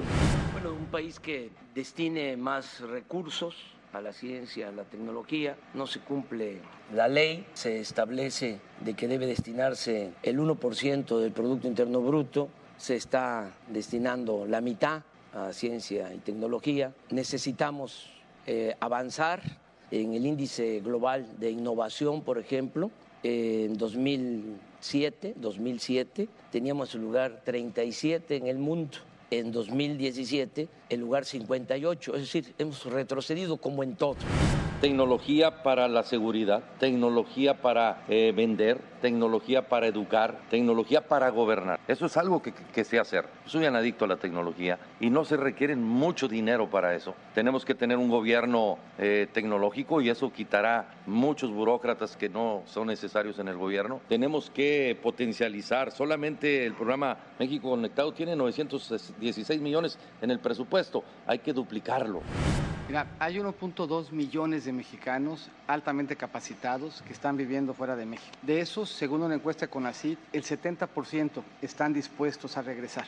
Lo que tenemos que hacer es generar las condiciones para que aquí en México esos mexicanos altamente capacitados, más los que estamos formando aquí, tengan un marco en las universidades, con el sector privado, con la academia, para empezar a innovar. Bien, pues eh, empecemos con ese tema de ciencia y tecnología. Doctor José Franco, pues qué eh, opinión le merece estas propuestas que escuchamos de los candidatos. Bueno, yo creo que hay una diferencia, obviamente, entre lo que se plantea en un debate, que tiene un formato muy rígido, que hay poco tiempo para decir las cosas, y lo que está en las plataformas o lo que está en los sitios oficiales de los candidatos. Entonces ahí hay muchísima más riqueza de lo que escuchamos. Y en este momento lo que nos presentaste, pues se da únicamente una, una parte muy, muy específica que es la parte relacionada con la tecnología, pero yo creo que en el debate incluso se dijo más, y yo separaría en dos a los cuatro candidatos. Eh, por un lado, el Bronco y Anaya, se refirieron única y exclusivamente a la parte de las herramientas, a la parte tecnológica, no tocaron para nada la parte de la ciencia. La ciencia está totalmente ausente en lo que dijeron y también está totalmente ausente en sus plataformas. Sin embargo, en el caso de MID y en el caso de López Obrador, tenemos una, una diferencia que yo creo que vale la pena subrayar. En el caso de MID, incluso en el debate, habló de que es necesario apoyar a la ciencia básica, con lo cual obviamente yo estoy de acuerdo y estoy seguro que todos los que estamos aquí en la mesa estamos definitivamente de acuerdo. Eh, y también mencionó en algunos momentos algunos de los temas que son relevantes para, eh, digamos, empujar en una, en una agenda de ciencia y tecnología.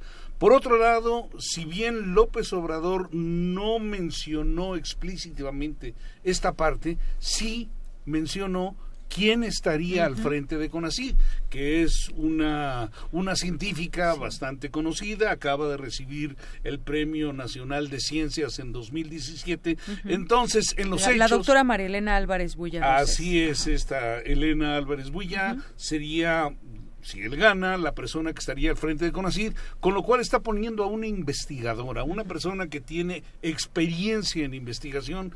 Eso le parece positivo. Pero totalmente positivo, o sea, yo creo que es importantísimo tener a personas que tienen la experiencia en la parte de investigación y que además son personajes reconocidos en sus ámbitos. Ella tiene un doctorado en, en, este en genética molecular, este es bióloga, sacó su licenciatura en la UNAM, se doctoró en Berkeley, entonces es una persona con credenciales bastante bastante adecuadas.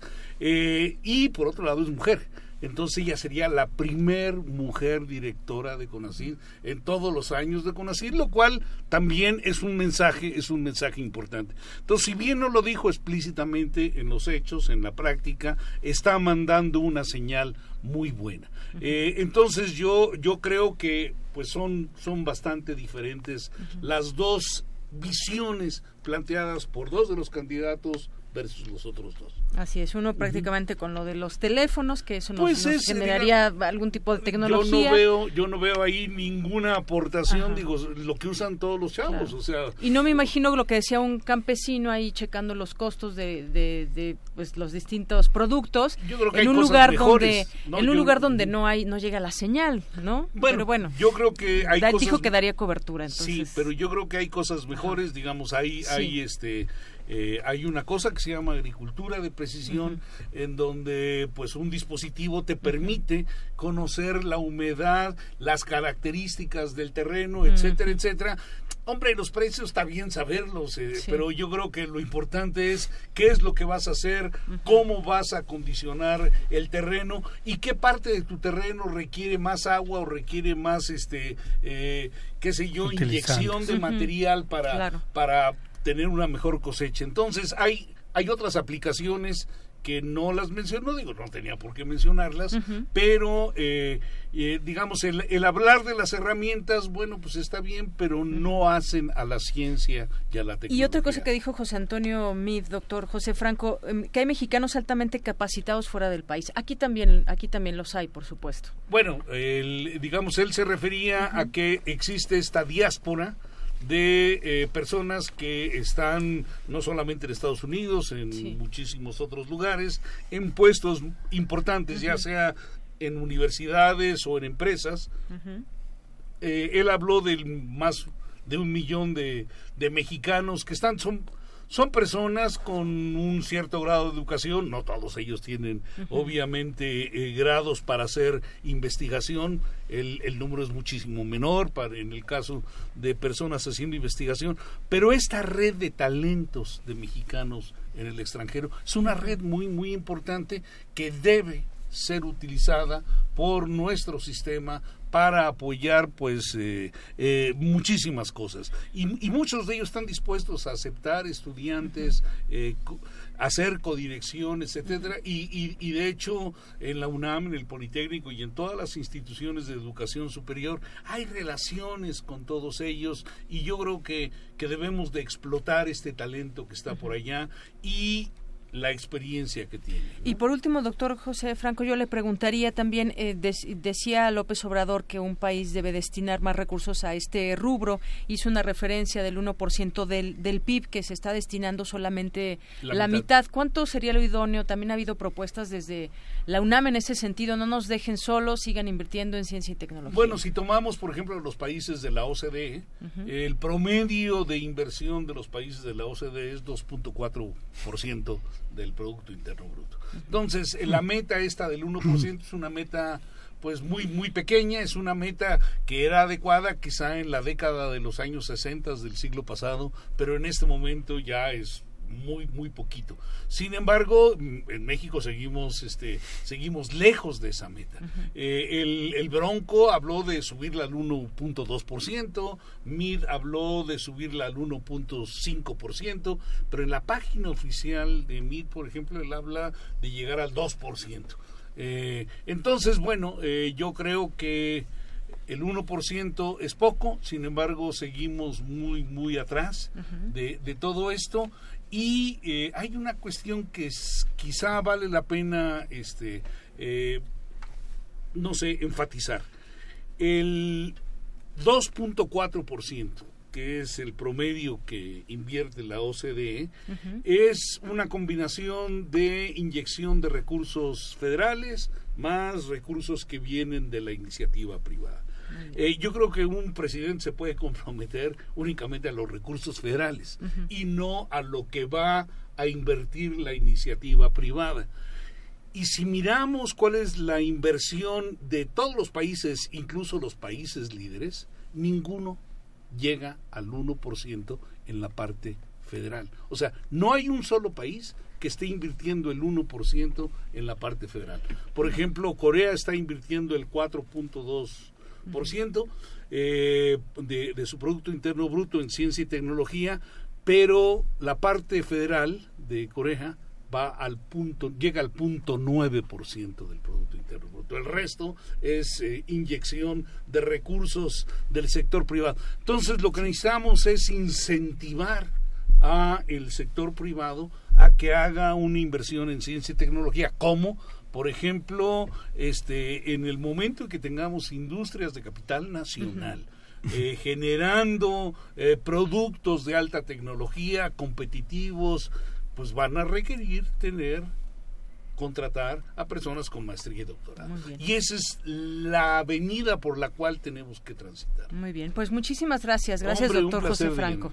Y bueno, pues seguimos en este, en el siguiente tema, vamos a escuchar lo que dijeron los eh, candidatos en el tema de crecimiento económico consiste en acabar con la corrupción, porque ese es el principal problema del país, es el cáncer que está destruyendo a México. Es bastante dinero el que se roban, calculo por lo bajo que se roban 500 mil millones de pesos al año. Vamos a bajar los sueldos de los de arriba porque vamos a aumentar los sueldos eh, eh, de los de abajo. Primero necesitamos más crecimiento económico y para eso es indispensable que haya mayor inversión Segundo, tenemos que elevar los salarios, empezando por aumentar el salario mínimo. Mi propuesta es duplicar el salario mínimo. Estoy proponiendo también que todas las personas que ganan menos de 10 mil pesos al mes les quitemos el impuesto sobre la renta. No hay en México alguien que pague 40 pesos diarios. Ningún trabajador va a trabajar por 40 pesos diarios. Lo que yo propongo no es eliminar el salario mínimo. Propongo incrementar el ingreso básico de una persona a 350 pesos diarios. Y eso es a partir de lo que originalmente dije, es no cobrarle el impuesto sobre la renta hasta quienes ganen 12.500 pesos, no 10.500. 12.500 pesos. Y eso va a incrementar evidentemente a tener el ingreso básico de 350 pesos. Lo que es importante el crecimiento es que genere empleo. al final el crecimiento así lo medimos, en las oportunidades que tenemos los mexicanos de trabajar. Y lo que estamos planteando es muy sencillo, que la seguridad social sea para los patrones deducible y que eso permita que incorporen a las trabajadoras del hogar a la seguridad social. Bien, pues varias, varias propuestas que escuchamos en este sentido. ¿Qué tan posible es y qué tanto se puede subir el salario mínimo? Todo el mundo quisiera que le suban el salario, pero no es tan fácil. Se tienen que pasar varios procesos. Doctor Miguel González, académico de la Facultad de Economía de la UNAM, ¿qué le parecieron estas propuestas de los candidatos? Bueno, me uno también a lo que decía anteriormente el, doctor Franco. Eh, es muy difícil en un debate que es eh, con un formato eh, que en realidad incluso se dedicó mucho más tiempo a atacarse, a decir cosas entre ellos, que a hacer las propuestas propiamente. Pero yo quisiera dar una idea, para poder crecer se necesitan que no existan obstáculos para el crecimiento. Esto ha sido un tema que se ha analizado por muchos organismos internacionales, en donde se mencionan cuáles son los obstáculos, no solo para México, sino para más de 120 países con una misma metodología. Y entonces, bueno, parte de estos obstáculos están en eh, encontrar que la gente tenga la capacidad para poder desarrollar actividades de un mayor valor agregado. Y me quiero referir a esto porque realmente lo que estamos nosotros viendo no es solo resolver los problemas actuales que tiene el país, sino tenemos que ver que no estamos en una época de cambios, sino en un cambio de época. Ese cambio de época es porque el mundo se está proyectando hacia la cuarta revolución industrial con toda la economía digital. Y las decisiones que tomemos hoy no son deben de ser solamente para la coyuntura actual, sino para fincar las bases para poder entrar a esto nuevo, si no nuevamente nos vamos a quedar con tecnologías atrasadas y con una economía atrasada. Eh, el lugar común, al que se han referido pues de manera recurrente este López Obrador, también este Anaya pues es a la corrupción, ¿sí? Pero el lunes de la semana pasada en la Gaceta de la UNAM que traigo aquí, eh, se dio a conocer de que existe el observatorio, se creó el observatorio de la corrupción y la impunidad en la UNAM que está integrado por el Instituto de Investigaciones Jurídicas y participa también la Facultad de Ciencias Políticas, el Instituto de Investigaciones en Matemáticas Aplicadas y en Sistemas y el Instituto Nacional de Medicina Genómica. Ellos dicen que la corrupción es una red. No se resuelve solamente con quitar a la cabeza de la red. Entonces, pensar que eh, el próximo año, como propone López Obrador, vamos a tener una cantidad, porque va a eliminar él nada más porque va a ser bondadoso y demás, y todos lo van a seguir la corrupción y va a tener más recursos, pues es lo que nos dicen aquí los especialistas de la UNAM, es meramente ilusorio. ¿sí? Es, no es posible pensar en ello. El otro tema que yo creo que es importante es de que no se trató, claro, porque no jala votos, el problema eh, de la otra contraparte que son los ingresos públicos. Bueno, los ingresos públicos significan formas de recaudación. Los impuestos. Los impuestos. Nadie quiere decir que se, se pueden aumentar porque les restaría votos. Pero claro, pero ¿cuál lo es que, la realidad? Lo que vemos es cuál es la situación de México. México, con la reforma fiscal que se hizo, logró pasar de menos del 10%, el 9% de recaudación de los ingresos que tiene el sector público respecto del Producto Interno Bruto a cerca del 15%. Pues ha sido un gran avance. Pero si nosotros vemos otros países como son Chile, como son los centroamericanos, y si nos comparamos con el más avanzado como Dinamarca, Dinamarca tiene el 45% del el PIB que son para ingresos del sector público, por lo tanto puede gastar más, ¿sí? Los únicos que se refirieron a este de manera eh, de alguna manera señalar algo al respecto, pues fueron tanto Rodríguez Calderón, el Bronco, como el propio MIT, que hablaron, MIT habló de la, tener una mayor eficiencia recaudatoria y de hacer un análisis de la estructura impositiva.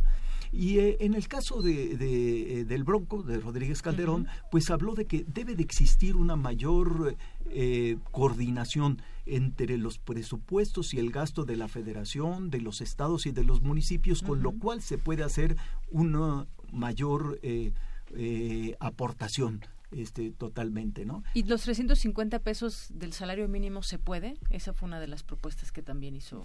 Bueno, no, no habló de un salario mínimo. Si ustedes recuerdan allí lo que se estuvieron hablando, el salario mínimo se convirtió, eh, que ya comienza a dejar de ser, en una variable para hacer muchos cálculos desde pago de impuestos, multas, etcétera, deducciones y demás. Ya existe la unidad de medida y actualización para hacerlo así, aunque no es totalmente generalizado en algunos aspectos. En realidad lo que se refirió Rodríguez Calderón es a tener un ingreso mínimo. Y aquí es muy importante esto que él señaló, porque en realidad el problema que estamos viviendo, y lo veremos en el caso de salud, cuando hablen ustedes la, eh, el día de mañana o en la próxima sesión, pues lo que deciden las empresas, es más, a nosotros nos pasa con el ISTE en la UNAM, pues no lo hacen con un salario, no con todas las percepciones. Entonces, ¿qué están haciendo todos los empresarios en el caso del Seguro Social? Dando de alta con sueldos menores, muchas veces nada más el mínimo. Y lo único es que es una bomba de tiempo porque cada nuevo trabajador, incluso los informales que están entrando, no solo entran ellos con un salario mínimo, sino entran toda sus familias, tanto ascendientes como descendientes. Y eso implica que el servicio médico que se da es lo mismo para el que paga 10 salarios, 20 salarios mínimos que el que paga un salario mínimo. Y entonces ahí te vamos a tener un problema fundamental en el caso de la salud, en el caso de las instituciones de salud. Por eso, si se eliminara el salario mínimo, en este caso como concepto, y se utilizaran realmente los salarios contractuales y nada más se tuviera como una garantía, un ingreso básico que debería de ser lo menos que debe de tener alguien, y de a partir de allí, y que se pague toda la seguridad social conforme a los ingresos que tiene, pues estaríamos resolviendo no solo un problema actual, sino una bomba de tiempo que se está gestando en el Infonavit, en el FOBISTE, en el ISTE, en el Seguro Social e incluso en el CONSAR. Así es. Y por último, doctor, le preguntaría, ¿bajar el, el IVA y el ISR, qué tan factible o no? Bueno, pues yo mencionaba que eh, simplemente el este la recaudación como porcentaje del PIB es el 15%. Si lo bajamos, yo no sé de dónde vamos a tener ingresos. ¿no? Allí sí que Mick les dio una clase porque lo conoce, cómo está distribuido el presupuesto.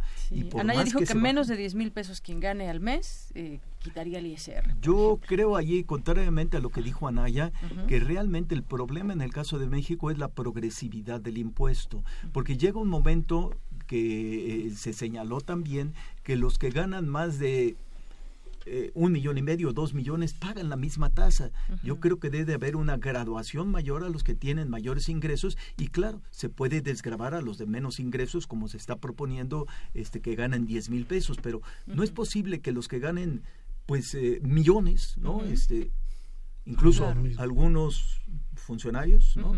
algunos Eh, miembros de nuestro sistema judicial, ¿no? El mismo que ganan ¿eh? el mismo MIT, el mismo MIT, el mismo MIT. Este, pues Anaya que eh, según esto gana 400 mil pesos, este mensuales, ¿no? Este, pues eso declaro, que declaro, ¿no? Este, no es posible que gane, eh, que pague porcentualmente lo mismo de que alguien gana como profesor, a lo mejor 600 mil, 800 mil pesos este al año, ¿no? Al año, no al, al mes. año, no al mes. No, al mes. Este, claro. Entonces es un problema de gradualidad que yo creo que no se trató y que se tiene que dar. Muy bien, muchas gracias doctor. Vamos a escuchar ahora las propuestas que hubo en el tema de desigualdad y pobreza. Lo que va este, a, a moderar la indigencia y la opulencia, como diría Morelos, es eh, el combate a la corrupción, acabar con la corrupción. Cómo este, llevar a cabo acciones para eh, combatir la pobreza, acabando con la corrupción y destinando todo lo que se ahorre a impulsar el desarrollo, a la creación de empleos y también a programas de bienestar. Hay que hacer trabajar a la gente, hay que separar vulnerabilidad de asistencialismo. La vulnerabilidad es el adulto mayor que ha generado eh, lo que hoy México es, es, hay que apoyarlos. A la madre soltera, a la gente que tiene una discapacidad, pero no a todos. Hay mucha gente floja en este país que está recibiendo. Hay 6.800 acciones en todos los gobiernos, desde el municipio hasta el gobierno federal, y todas ellas, y no hemos acabado con la pobreza. Yo pretendo terminarla poniéndolos a jalar, a trabajar. Lo primero que hay que entender es que la mejor política social que existe es el empleo, el trabajo bien pagado. Nada sustituye un empleo bien pagado. Y para eso estoy proponiendo un sistema de protección social universal. La clave es dejar de utilizar los programas sociales para controlar política y electoralmente a la gente en pobreza y verdaderamente ayudarles a salir adelante. Yo fui secretario de Desarrollo Social y durante mi gestión 2014-2016 salieron dos millones de personas de la pobreza, tanto de la pobreza moderada que se llama como de la pobreza extrema, dos millones. Y eso quiere decir que el enfoque que entonces se utilizó es lo que debiéramos de hacer hacia adelante y eso es lo que recomienda la Coneval, que la Estrategia Nacional de Inclusión siga hacia adelante. Bien, pues estas fueron las propuestas en el tema de desigualdad y pobreza y le doy la palabra al doctor Reinaldo Ortega, investigador del Colegio de México y experto justamente en estos temas, en pobreza y desigualdad.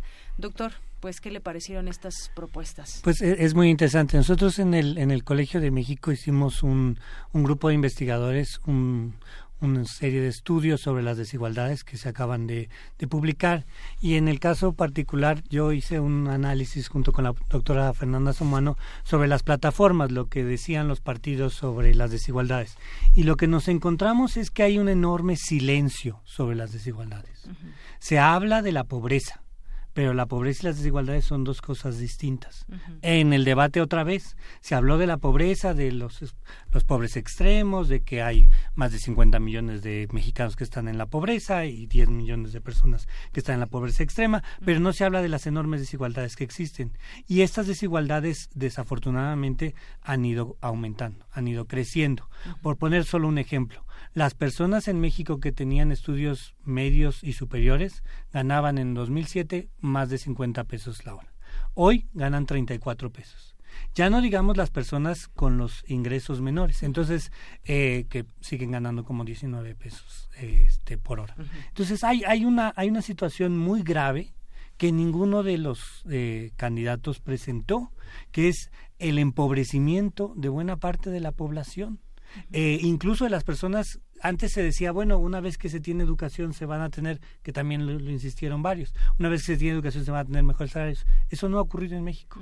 Lo que ha ocurrido en México es un enriquecimiento de unos grupos muy pequeños, mientras el empobrecimiento de la mayor parte de la población. O sea, hay más ricos cada vez y más pobres. Y, cada y, vez. y, lo que es más grave, no hay movilidad social. O sea, en México, de, si una persona nace pobre, es muy probable que sus hijos van a seguir en esa situación. Uh -huh. Y si una persona nace rica, es muy probable que sus hijos van a mantener esa posición de privilegio.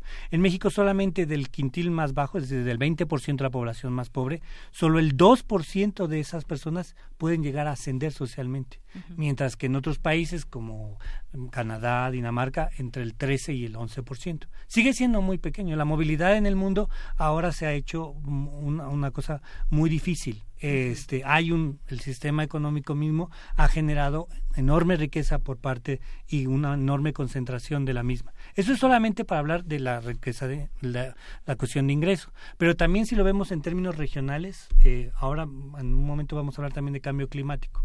Es muy probable que los bueno sabemos que las regiones que van a sufrir la mayor número de inundaciones en México las mayores digamos, eh, tragedias por, por, por, la cuestión del cambio climático son también las regiones más pobres del país. Y no tenemos en este momento políticas públicas, ninguno de los que nos habló de políticas públicas adecuadas para esta, para, para esta situación. Entonces, sí es, es muy preocupante desde mi punto de vista, por una parte, que las mismas plataformas, ya no digamos en los debates, pero en las plataformas de los partidos no se han atendido problemas centrales que está enfrentando el país y no se han presentado propuestas adecuadas. Aquí ya el profesor nos habló sobre el problema fiscal. O sea, uh -huh. es, es evidente que con los recursos que tiene en este momento el Estado no se puede avanzar. Así que, que, que, que, es, que es fundamental una reforma fiscal y que los trechos más altos, o sea, es, es ilógico que una persona o un, empresarios del tamaño, el hombre, uno de los hombres más ricos de, del país, Slim o Zambrano, paguen los mismos impuestos porcentualmente que las personas que ganan más de un millón de pesos. O sea, e, e, esas personas ah, no, no, es, no es viable un país uh -huh. con esta situación que lo que está haciendo es acrecentar las desigualdades y, y, evidentemente, pues como no hay recursos, pues no se pueden invertir en educación, no se puede invertir en ciencia y tecnología, no se puede invertir en infraestructura. O sea, es, es, es muy clara la, la ecuación. Lo que me sorprende también en el caso del, del exsecretario de Hacienda es que conociendo el problema pues se mantiene en el discurso de pues hay que seguir como estamos, uh -huh. hay que seguir haciendo lo mismo que hicimos. Exacto, o sea, sacamos sí. a dos millones de la pobreza extrema. A ver, señores, uh -huh. si el problema es de 50 millones de personas, que, o sea, lo que implicaría eso es que se pasen las próximas seis generaciones, o sea, los próximos 50 años tratando de sacar de dos millones y dos millones de, de, de pobres extremos. O sea, esa no es una solución, no, no, no, es, no es un país viable en esos, en esos sentidos. Si se quiere un país viable que disminuya las desigualdades, pues se tiene que hacer lo que es países como países no muy ricos, uh -huh. Portugal, España, lo, lo, lo hicieron en, en, en, dos generaciones. Uh -huh. ¿Qué, qué, ¿Qué tuvieron que hacer? Universalizar la educación y universalizar la salud y establecer pensiones para eh, incluso para personas que no pudieron cotizar. Uh -huh. ¿Cómo? Pues construyendo una fiscalidad adecuada. Uh -huh. O sea, no es tampoco no es tampoco una ciencia eh, tan compleja. Uh -huh. Lo que pasa es que hay intereses que se han beneficiado del modelo económico existente y de la situación existente. Y esos intereses han impedido que se hagan las reformas. ¿Por qué se llevó a cabo esta reforma fiscal de la que nos habló el, el profesor, que se pasó del 9 al 15%? Uh -huh. Básicamente porque hubo un acuerdo político entre el PRI y el PRD para pasar otro tipo de reformas. Uh -huh. Si no hubiera habido ese acuerdo político, la fiscalidad sería, se, se, sería y estaríamos en una situación mucho peor. Claro. Entonces, hay una necesidad muy clara de que si se quiere avanzar en el país, pues se tienen que atender esos problemas. No, no, no basta, desafortunadamente, no va a bastar con el ataque a la corrupción, eh, pero tampoco va a bastar con mantener las políticas que, que, que existen, que fue la otra, la, la, otra propuesta que, que presentaron. Entonces, eh, es, es necesario que se enfrenten los problemas directamente y que se hable a la gente con la verdad. O sea, eso, eso creo que es, que es muy importante. Muy bien, me da la impresión que, que desconocen los candidatos realmente el problema o de pronto, eh, como en el caso de MID, hemos tenido muchos años con un gobierno del PRI, después tuvimos 12 años de, panismo, pero las cosas, eh, esas cosas para mitigar la pobreza y la pobreza extrema o moderada y demás, pues no han funcionado. Entonces, el que vengan a recetarnos de nueva cuenta lo mismo, pues me parece muy reiterativo porque no, no ha funcionado y lo, lo vemos con la realidad. Muchas gracias, doctor. Y vamos ahora a escuchar las, eh, las propuestas que tuvieron los candidatos en el tema de educación. Adelante.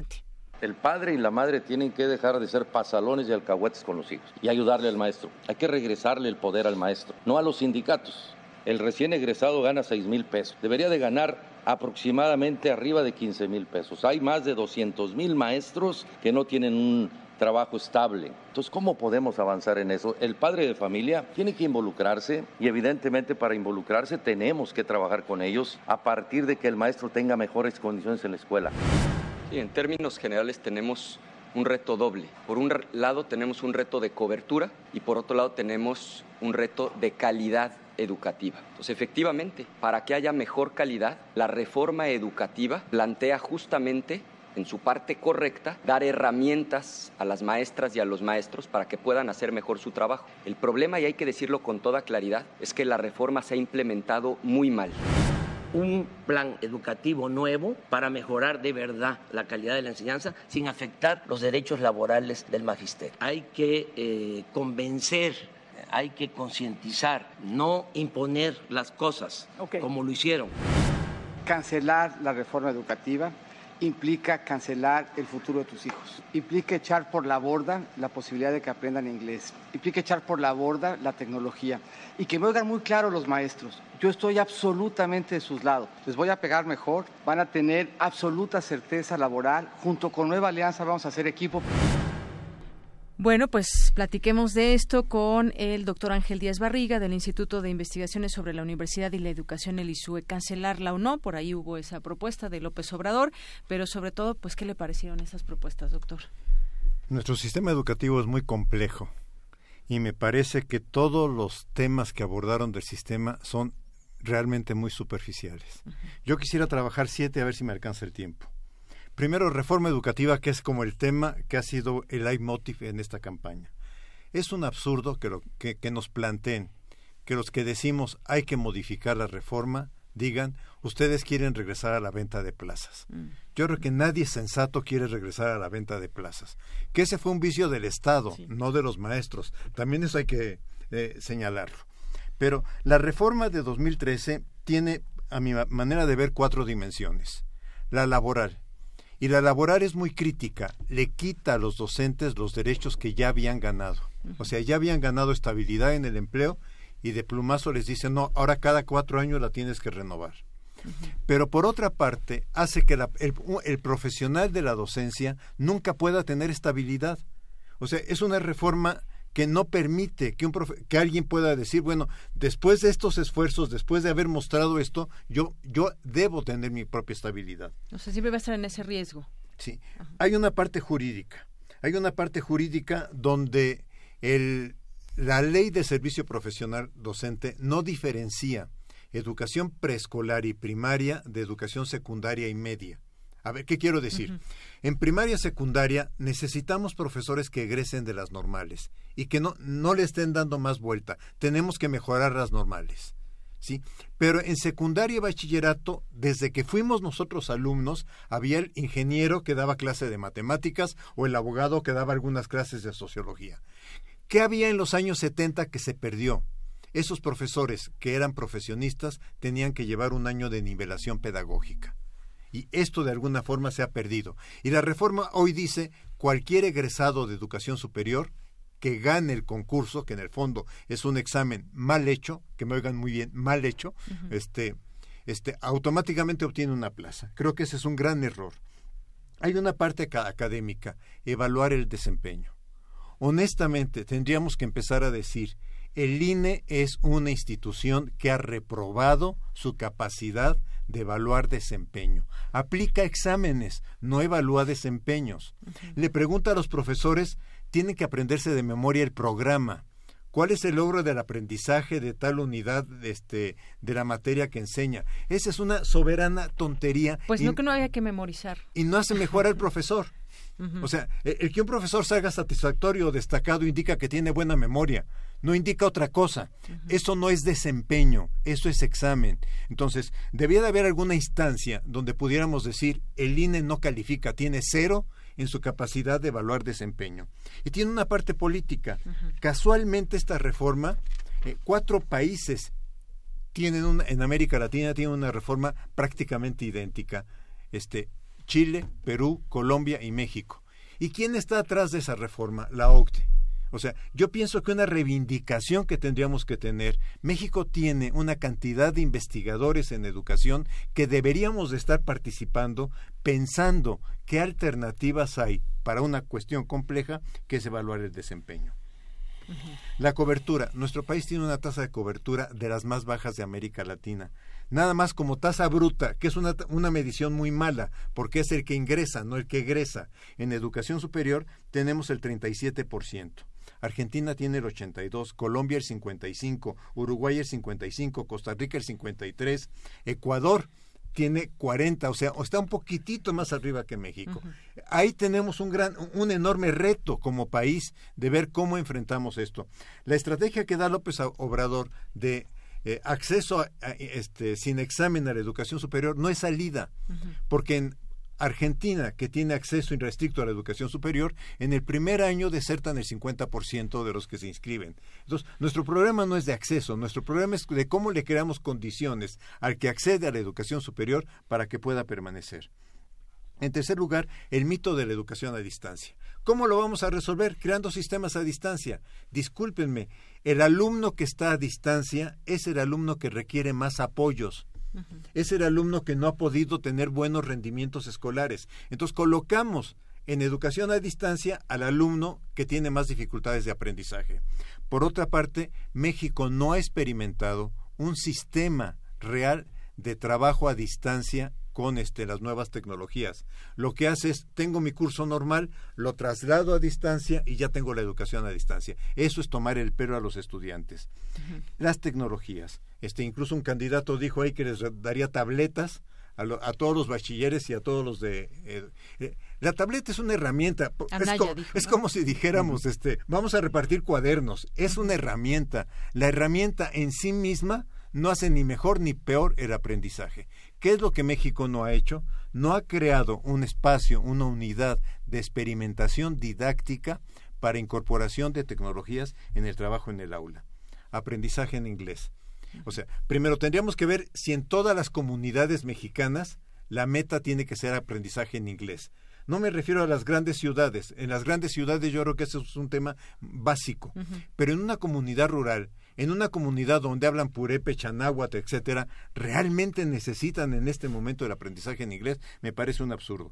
Pero México desperdicia los recursos. Enciclomedia tiene un muy buen trabajo para enseñanza del inglés. Enciclomedia construyó todo su programa de enseñanza de inglés con profesores nativos este, de, de, la lengua inglesa, lo cual hace que su pronunciación y todo sea diferente. ¿Por qué México invirtió en los años de Fox este, X cantidad de dinero para hacer el programa Enciclomedia y hoy el programa Enciclomedia sencillamente está en el bastón de la, de la basura. O sea, México tiene que también que empezar a actuar con más racionalidad en sus políticas. Me, faltan dos. que, creo que ya la, Otra de las grandes importantes que tengo aquí, y creo que, no, que me salté la otra, es este eh, los grandes ausentes. Sí. ¿Qué, ¿Cuál fueron, en mi opinión, los grandes ausentes en, en este en esta cuestión. Trabajar en serio el tema de la educación normal. La educación normal en el país tiene una bota y lo estamos viendo ahorita. Eh, si seguimos la discusión en educación, los que hicieron la reforma para aplicarla a 2000, en, en, agosto de 2018 dicen la reforma es muy buena. Los que no estuvieron en la reforma dicen la reforma es muy mala. ¿Cuál es el problema? Si el sistema educativo quiere que las normales puedan competir con facultades universitarias, denles autonomía curricular a las normales. No hay otra alternativa. Tenemos que empezar a hacer que las escuelas normales compitan entre sí. De manera que se diga, mira, ¿quieres didáctica de las matemáticas? La normal X de tal estado es buenísima en didáctica, pero ¿quieres didáctica de la historia? La normal Z es muy buena en eso. Si no hacemos que las normales compitan y respondan a su contexto, o sea, una normal urbana no tiene por qué trabajar temas de una normal rural.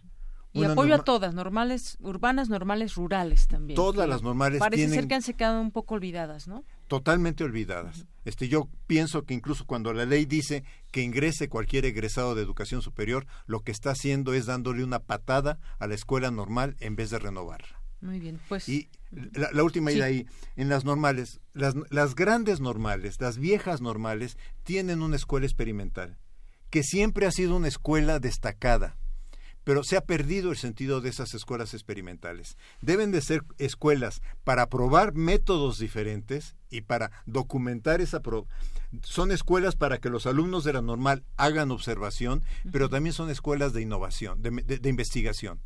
Este, y yo pienso que en este momento renovar las escuelas normales es una tarea urgente del próximo gobierno. Muy bien, pues bueno, nos deja bastante claro este concepto que queremos entender de la educación con los candidatos, cómo, cómo lo están entendiendo y de ahí pues derivan sus propias eh, eh, propuestas. Vamos ahora con el tema de desarrollo sustentable y cambio climático. Ya tenemos dos eh, plantas eh, nucleares y tendríamos posibilidad de crecerla. Eh, habría que evaluar si eso es lo que más conviene. Lo más probable es que tengamos mucha más capacidad antes en solar y en, y en eólica, que saldría mucho más barato que hacerlo nuclear. Pero México va a seguir creciendo y por lo tanto va a tener que seguir invirtiendo en modernizar su matriz energética vamos nosotros a rehabilitar las seis refinerías que tenemos, vamos a construir una gran refinería, nos va a alcanzar el recurso. Este, lo que se compra de gasolina al año equivale a 500 mil millones de pesos. Estamos hablando de lo que cuestan tres refinerías. Se van a plantar árboles, eh, frutales, maderables. Tenemos un plan para eh, sembrar un millón de hectáreas de árboles frutales y maderables en el sur sureste del país. El menor uso del transporte individual o vehículos, implementar el mayor uso del transporte público a partir de energía eléctrica y no utilizar la energía a base del petróleo, que contamina enormemente. Yo propongo impulsar con todo las energías. Este es un gran ejemplo, las energías renovables. Vamos a hacer el programa de aerogeneradores, un programa nacional. Queremos energías limpias, energías renovables, energías que no contaminan. Es decir, que se respeten las áreas naturales protegidas. Es el principal activo que tenemos justamente para evitar que haya tantos gases de efecto invernadero que están provocando el cambio climático. Bien, pues doctor Benjamín Martínez, investigador del área de cambio climático del Centro de Ciencias de la Atmósfera de la UNAM, ¿qué le parecen estas propuestas de los candidatos? Pues mire, prácticamente son puras generalidades, ¿no? No hay nada en específico. Lo de la energía nuclear de MIT, pues bueno, o sea, hay países que realmente le han apostado a la energía nuclear, bien llevada, es segura relativamente, ¿no? Pero dado nuestro entorno, nuestra cuestión tercermundista, pues es quizás apostar un poco al riesgo, ¿no? Imagínese una cuestión ahí en Laguna Verde 2 y pues a ver cómo nos va, ¿no? Con respecto a las energías, digamos, estas renovables, ¿no? La eólica, la solar, pues ahí sí México tiene un potencial increíble, ¿no? Desgraciadamente muchas veces va metida también la corrupción. Han, han habido ocasiones en que se compra tecnología a España, por ejemplo, en lugar de comprarse la Alemania, ¿no? Y resulta que la cantidad de energía que podemos sacar por, con una inversión similar es varias veces mayor si se hubiera comprado a Alemania. ¿Por qué se compró a España? Porque hay cosas debajo de la mesa y hay, eh, digamos, raterías, ¿no? Por, para decirlo. Negocios. Y negocios, como debe ser, ¿no? Eh, otra cosa también importante es que, que con la solar, pues sí se puede lograr eh, cosas importantes, ¿no? De hecho hay eh, algunas propuestas de proyectos de mucha envergadura hay una, un cálculo por ahí que dice que un rectángulo de 60 kilómetros por 60 kilómetros en Sonora, que tiene una capacidad, digamos, eh, solar increíble, alcanzaría para cubrir las necesidades de México, ¿no?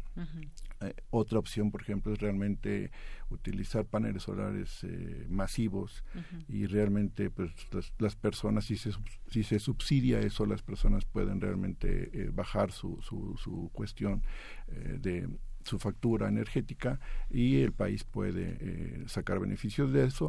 Otra cosa también, se han hecho algunos estudios de plantas generadores generadoras de energía eléctrica utilizando rotores en un canal que está entre Cozumel y, Yucatán o eh, Quintana Roo.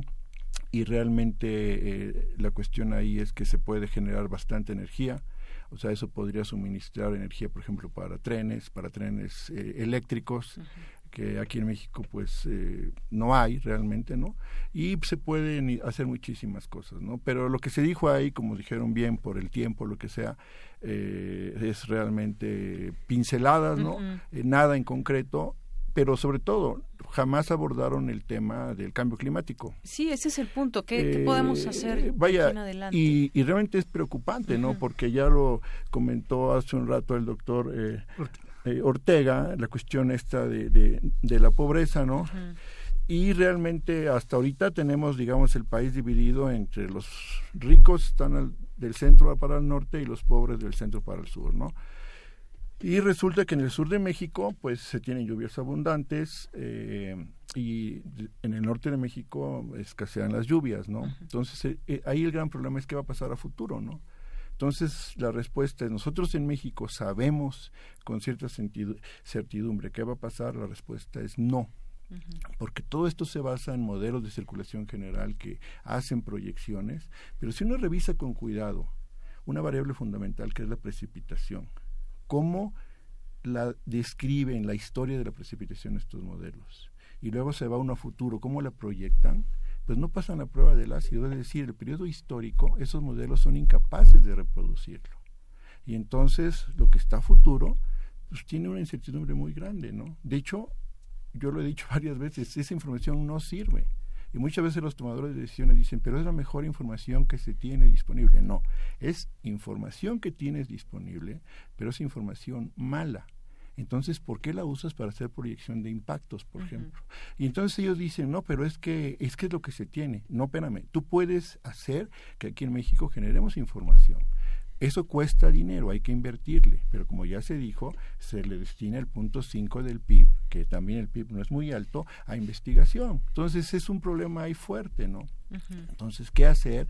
Simplemente un caso típico, el Senapred, ¿no? Hay un fondo de prevención de, eh, de desastres, ¿no? y, está lo que es el Fonden y el Fopraden. Uno es cuando ya eh, ocurrió la desgracia, hay que llegar, y ahí se desaparecen miles de millones de pesos. Por ejemplo, se han así términos desde el 2007 para acá, más de 200 mil millones de pesos se han gastado en componer las cosas y en prevenir se han gastado dos mil millones. Entonces hay un factor 100 ahí. O sea, nosotros acabamos de desarrollar un sistema de prevención de sequía, estuvimos analizando y realmente si nosotros vemos la historia, hay ocasiones en que ha habido en los últimos dos mil años periodos prolongados de sequía que duran varias décadas. Hace un rato, o más bien el mes pasado, fuimos testigos de que llovió poquito en mayo y ya vieron los problemas que hubo, ¿no? Ahora imagínense que se presenten periodos de varios años o varias décadas donde llueva poco, que ojo, ya ha ocurrido en esta zona. Y entonces no quiero ni pensar los problemas que le va a acarrear al próximo presidente o los próximos presidentes, porque estamos hablando en el largo plazo. Así es. Bueno, pues muchas gracias también, doctor, por esa participación. Yo les quiero agradecer a los cinco, ya se fue aquí el doctor Pepe Franco, que también nos acompañó, porque quisimos hacer esta mesa con la finalidad de escuchar voces expertas que conocen de estos temas. La vez pasada decíamos, cuando hablamos eh, después del segundo debate, que vamos a a, hacer llegar este programa a los candidatos para que escuchen estas eh, distintas distintas ópticas y conocimiento que, que hay, porque el conocimiento lo, lo hay, propuestas existen en México, que mejor de instituciones como la UNAM, el Colegio de México también, que hoy participa con nosotros. Eso es importante, yo creo que que, que, todas estas propuestas que queremos para un país vengan de un lado completamente del conocimiento. Así que, pues yo les quiero agradecer a, a ustedes. Ojalá que alguien de, de, los equipos, de los candidatos nos escuche y pues de pronto puedan tener esa posibilidad de acceder a todo este conocimiento, porque pues sí, se toma, de, dos horas no se puede discutir definitivamente, pero nos dejan entrever un poco de lo que de, de, las ideas que tienen para este para este país. Son solo algunos de los temas, son muchos otros los que los que se han tratado en debates y ya propiamente en sus campañas. Muchísimas gracias por haber estado aquí con nosotros mucho gusto. Gracias. Gracias al doctor José Franco, eh, eh, gracias al doctor Miguel González, académico de la Facultad de Economía de la UNAM, el doctor Reinaldo Ortega, investigador del Colegio de México y experto en pobreza y desigualdad, el doctor Ángel Díaz Barriga del Instituto de Investigaciones sobre la Universidad y la Educación del ISUE y el doctor Benjamín Martínez, investigador del área de cambio climático del Centro de Ciencias de la Atmósfera de la UNAM. Además, si no me equivoco, no es la primera vez que platicamos con algunos de ustedes porque eh, pues hay que darle seguimiento siempre, no solamente cuando se está en campaña, a todos estos temas, estas propuestas, algunas ya convertidas en reformas estructurales, así les han llamado en este sexenio. Pues muchísimas gracias por su participación. Prisma RU. Relatamos al mundo. Porque tu opinión es importante, síguenos en nuestras redes sociales, en Facebook como Prisma RU y en Twitter como arroba PrismaRU. Bueno, pues ya llegamos al final de la emisión de este día de Prisma RU. Le agradecemos y en nombre de todo el equipo de producción que hace posible esta emisión, le agradecemos su preferencia y lo esperamos el día de mañana. Muy buenas tardes, buen provecho y feliz inicio de año 2019.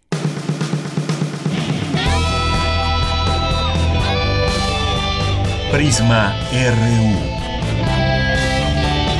Relatamos al mundo.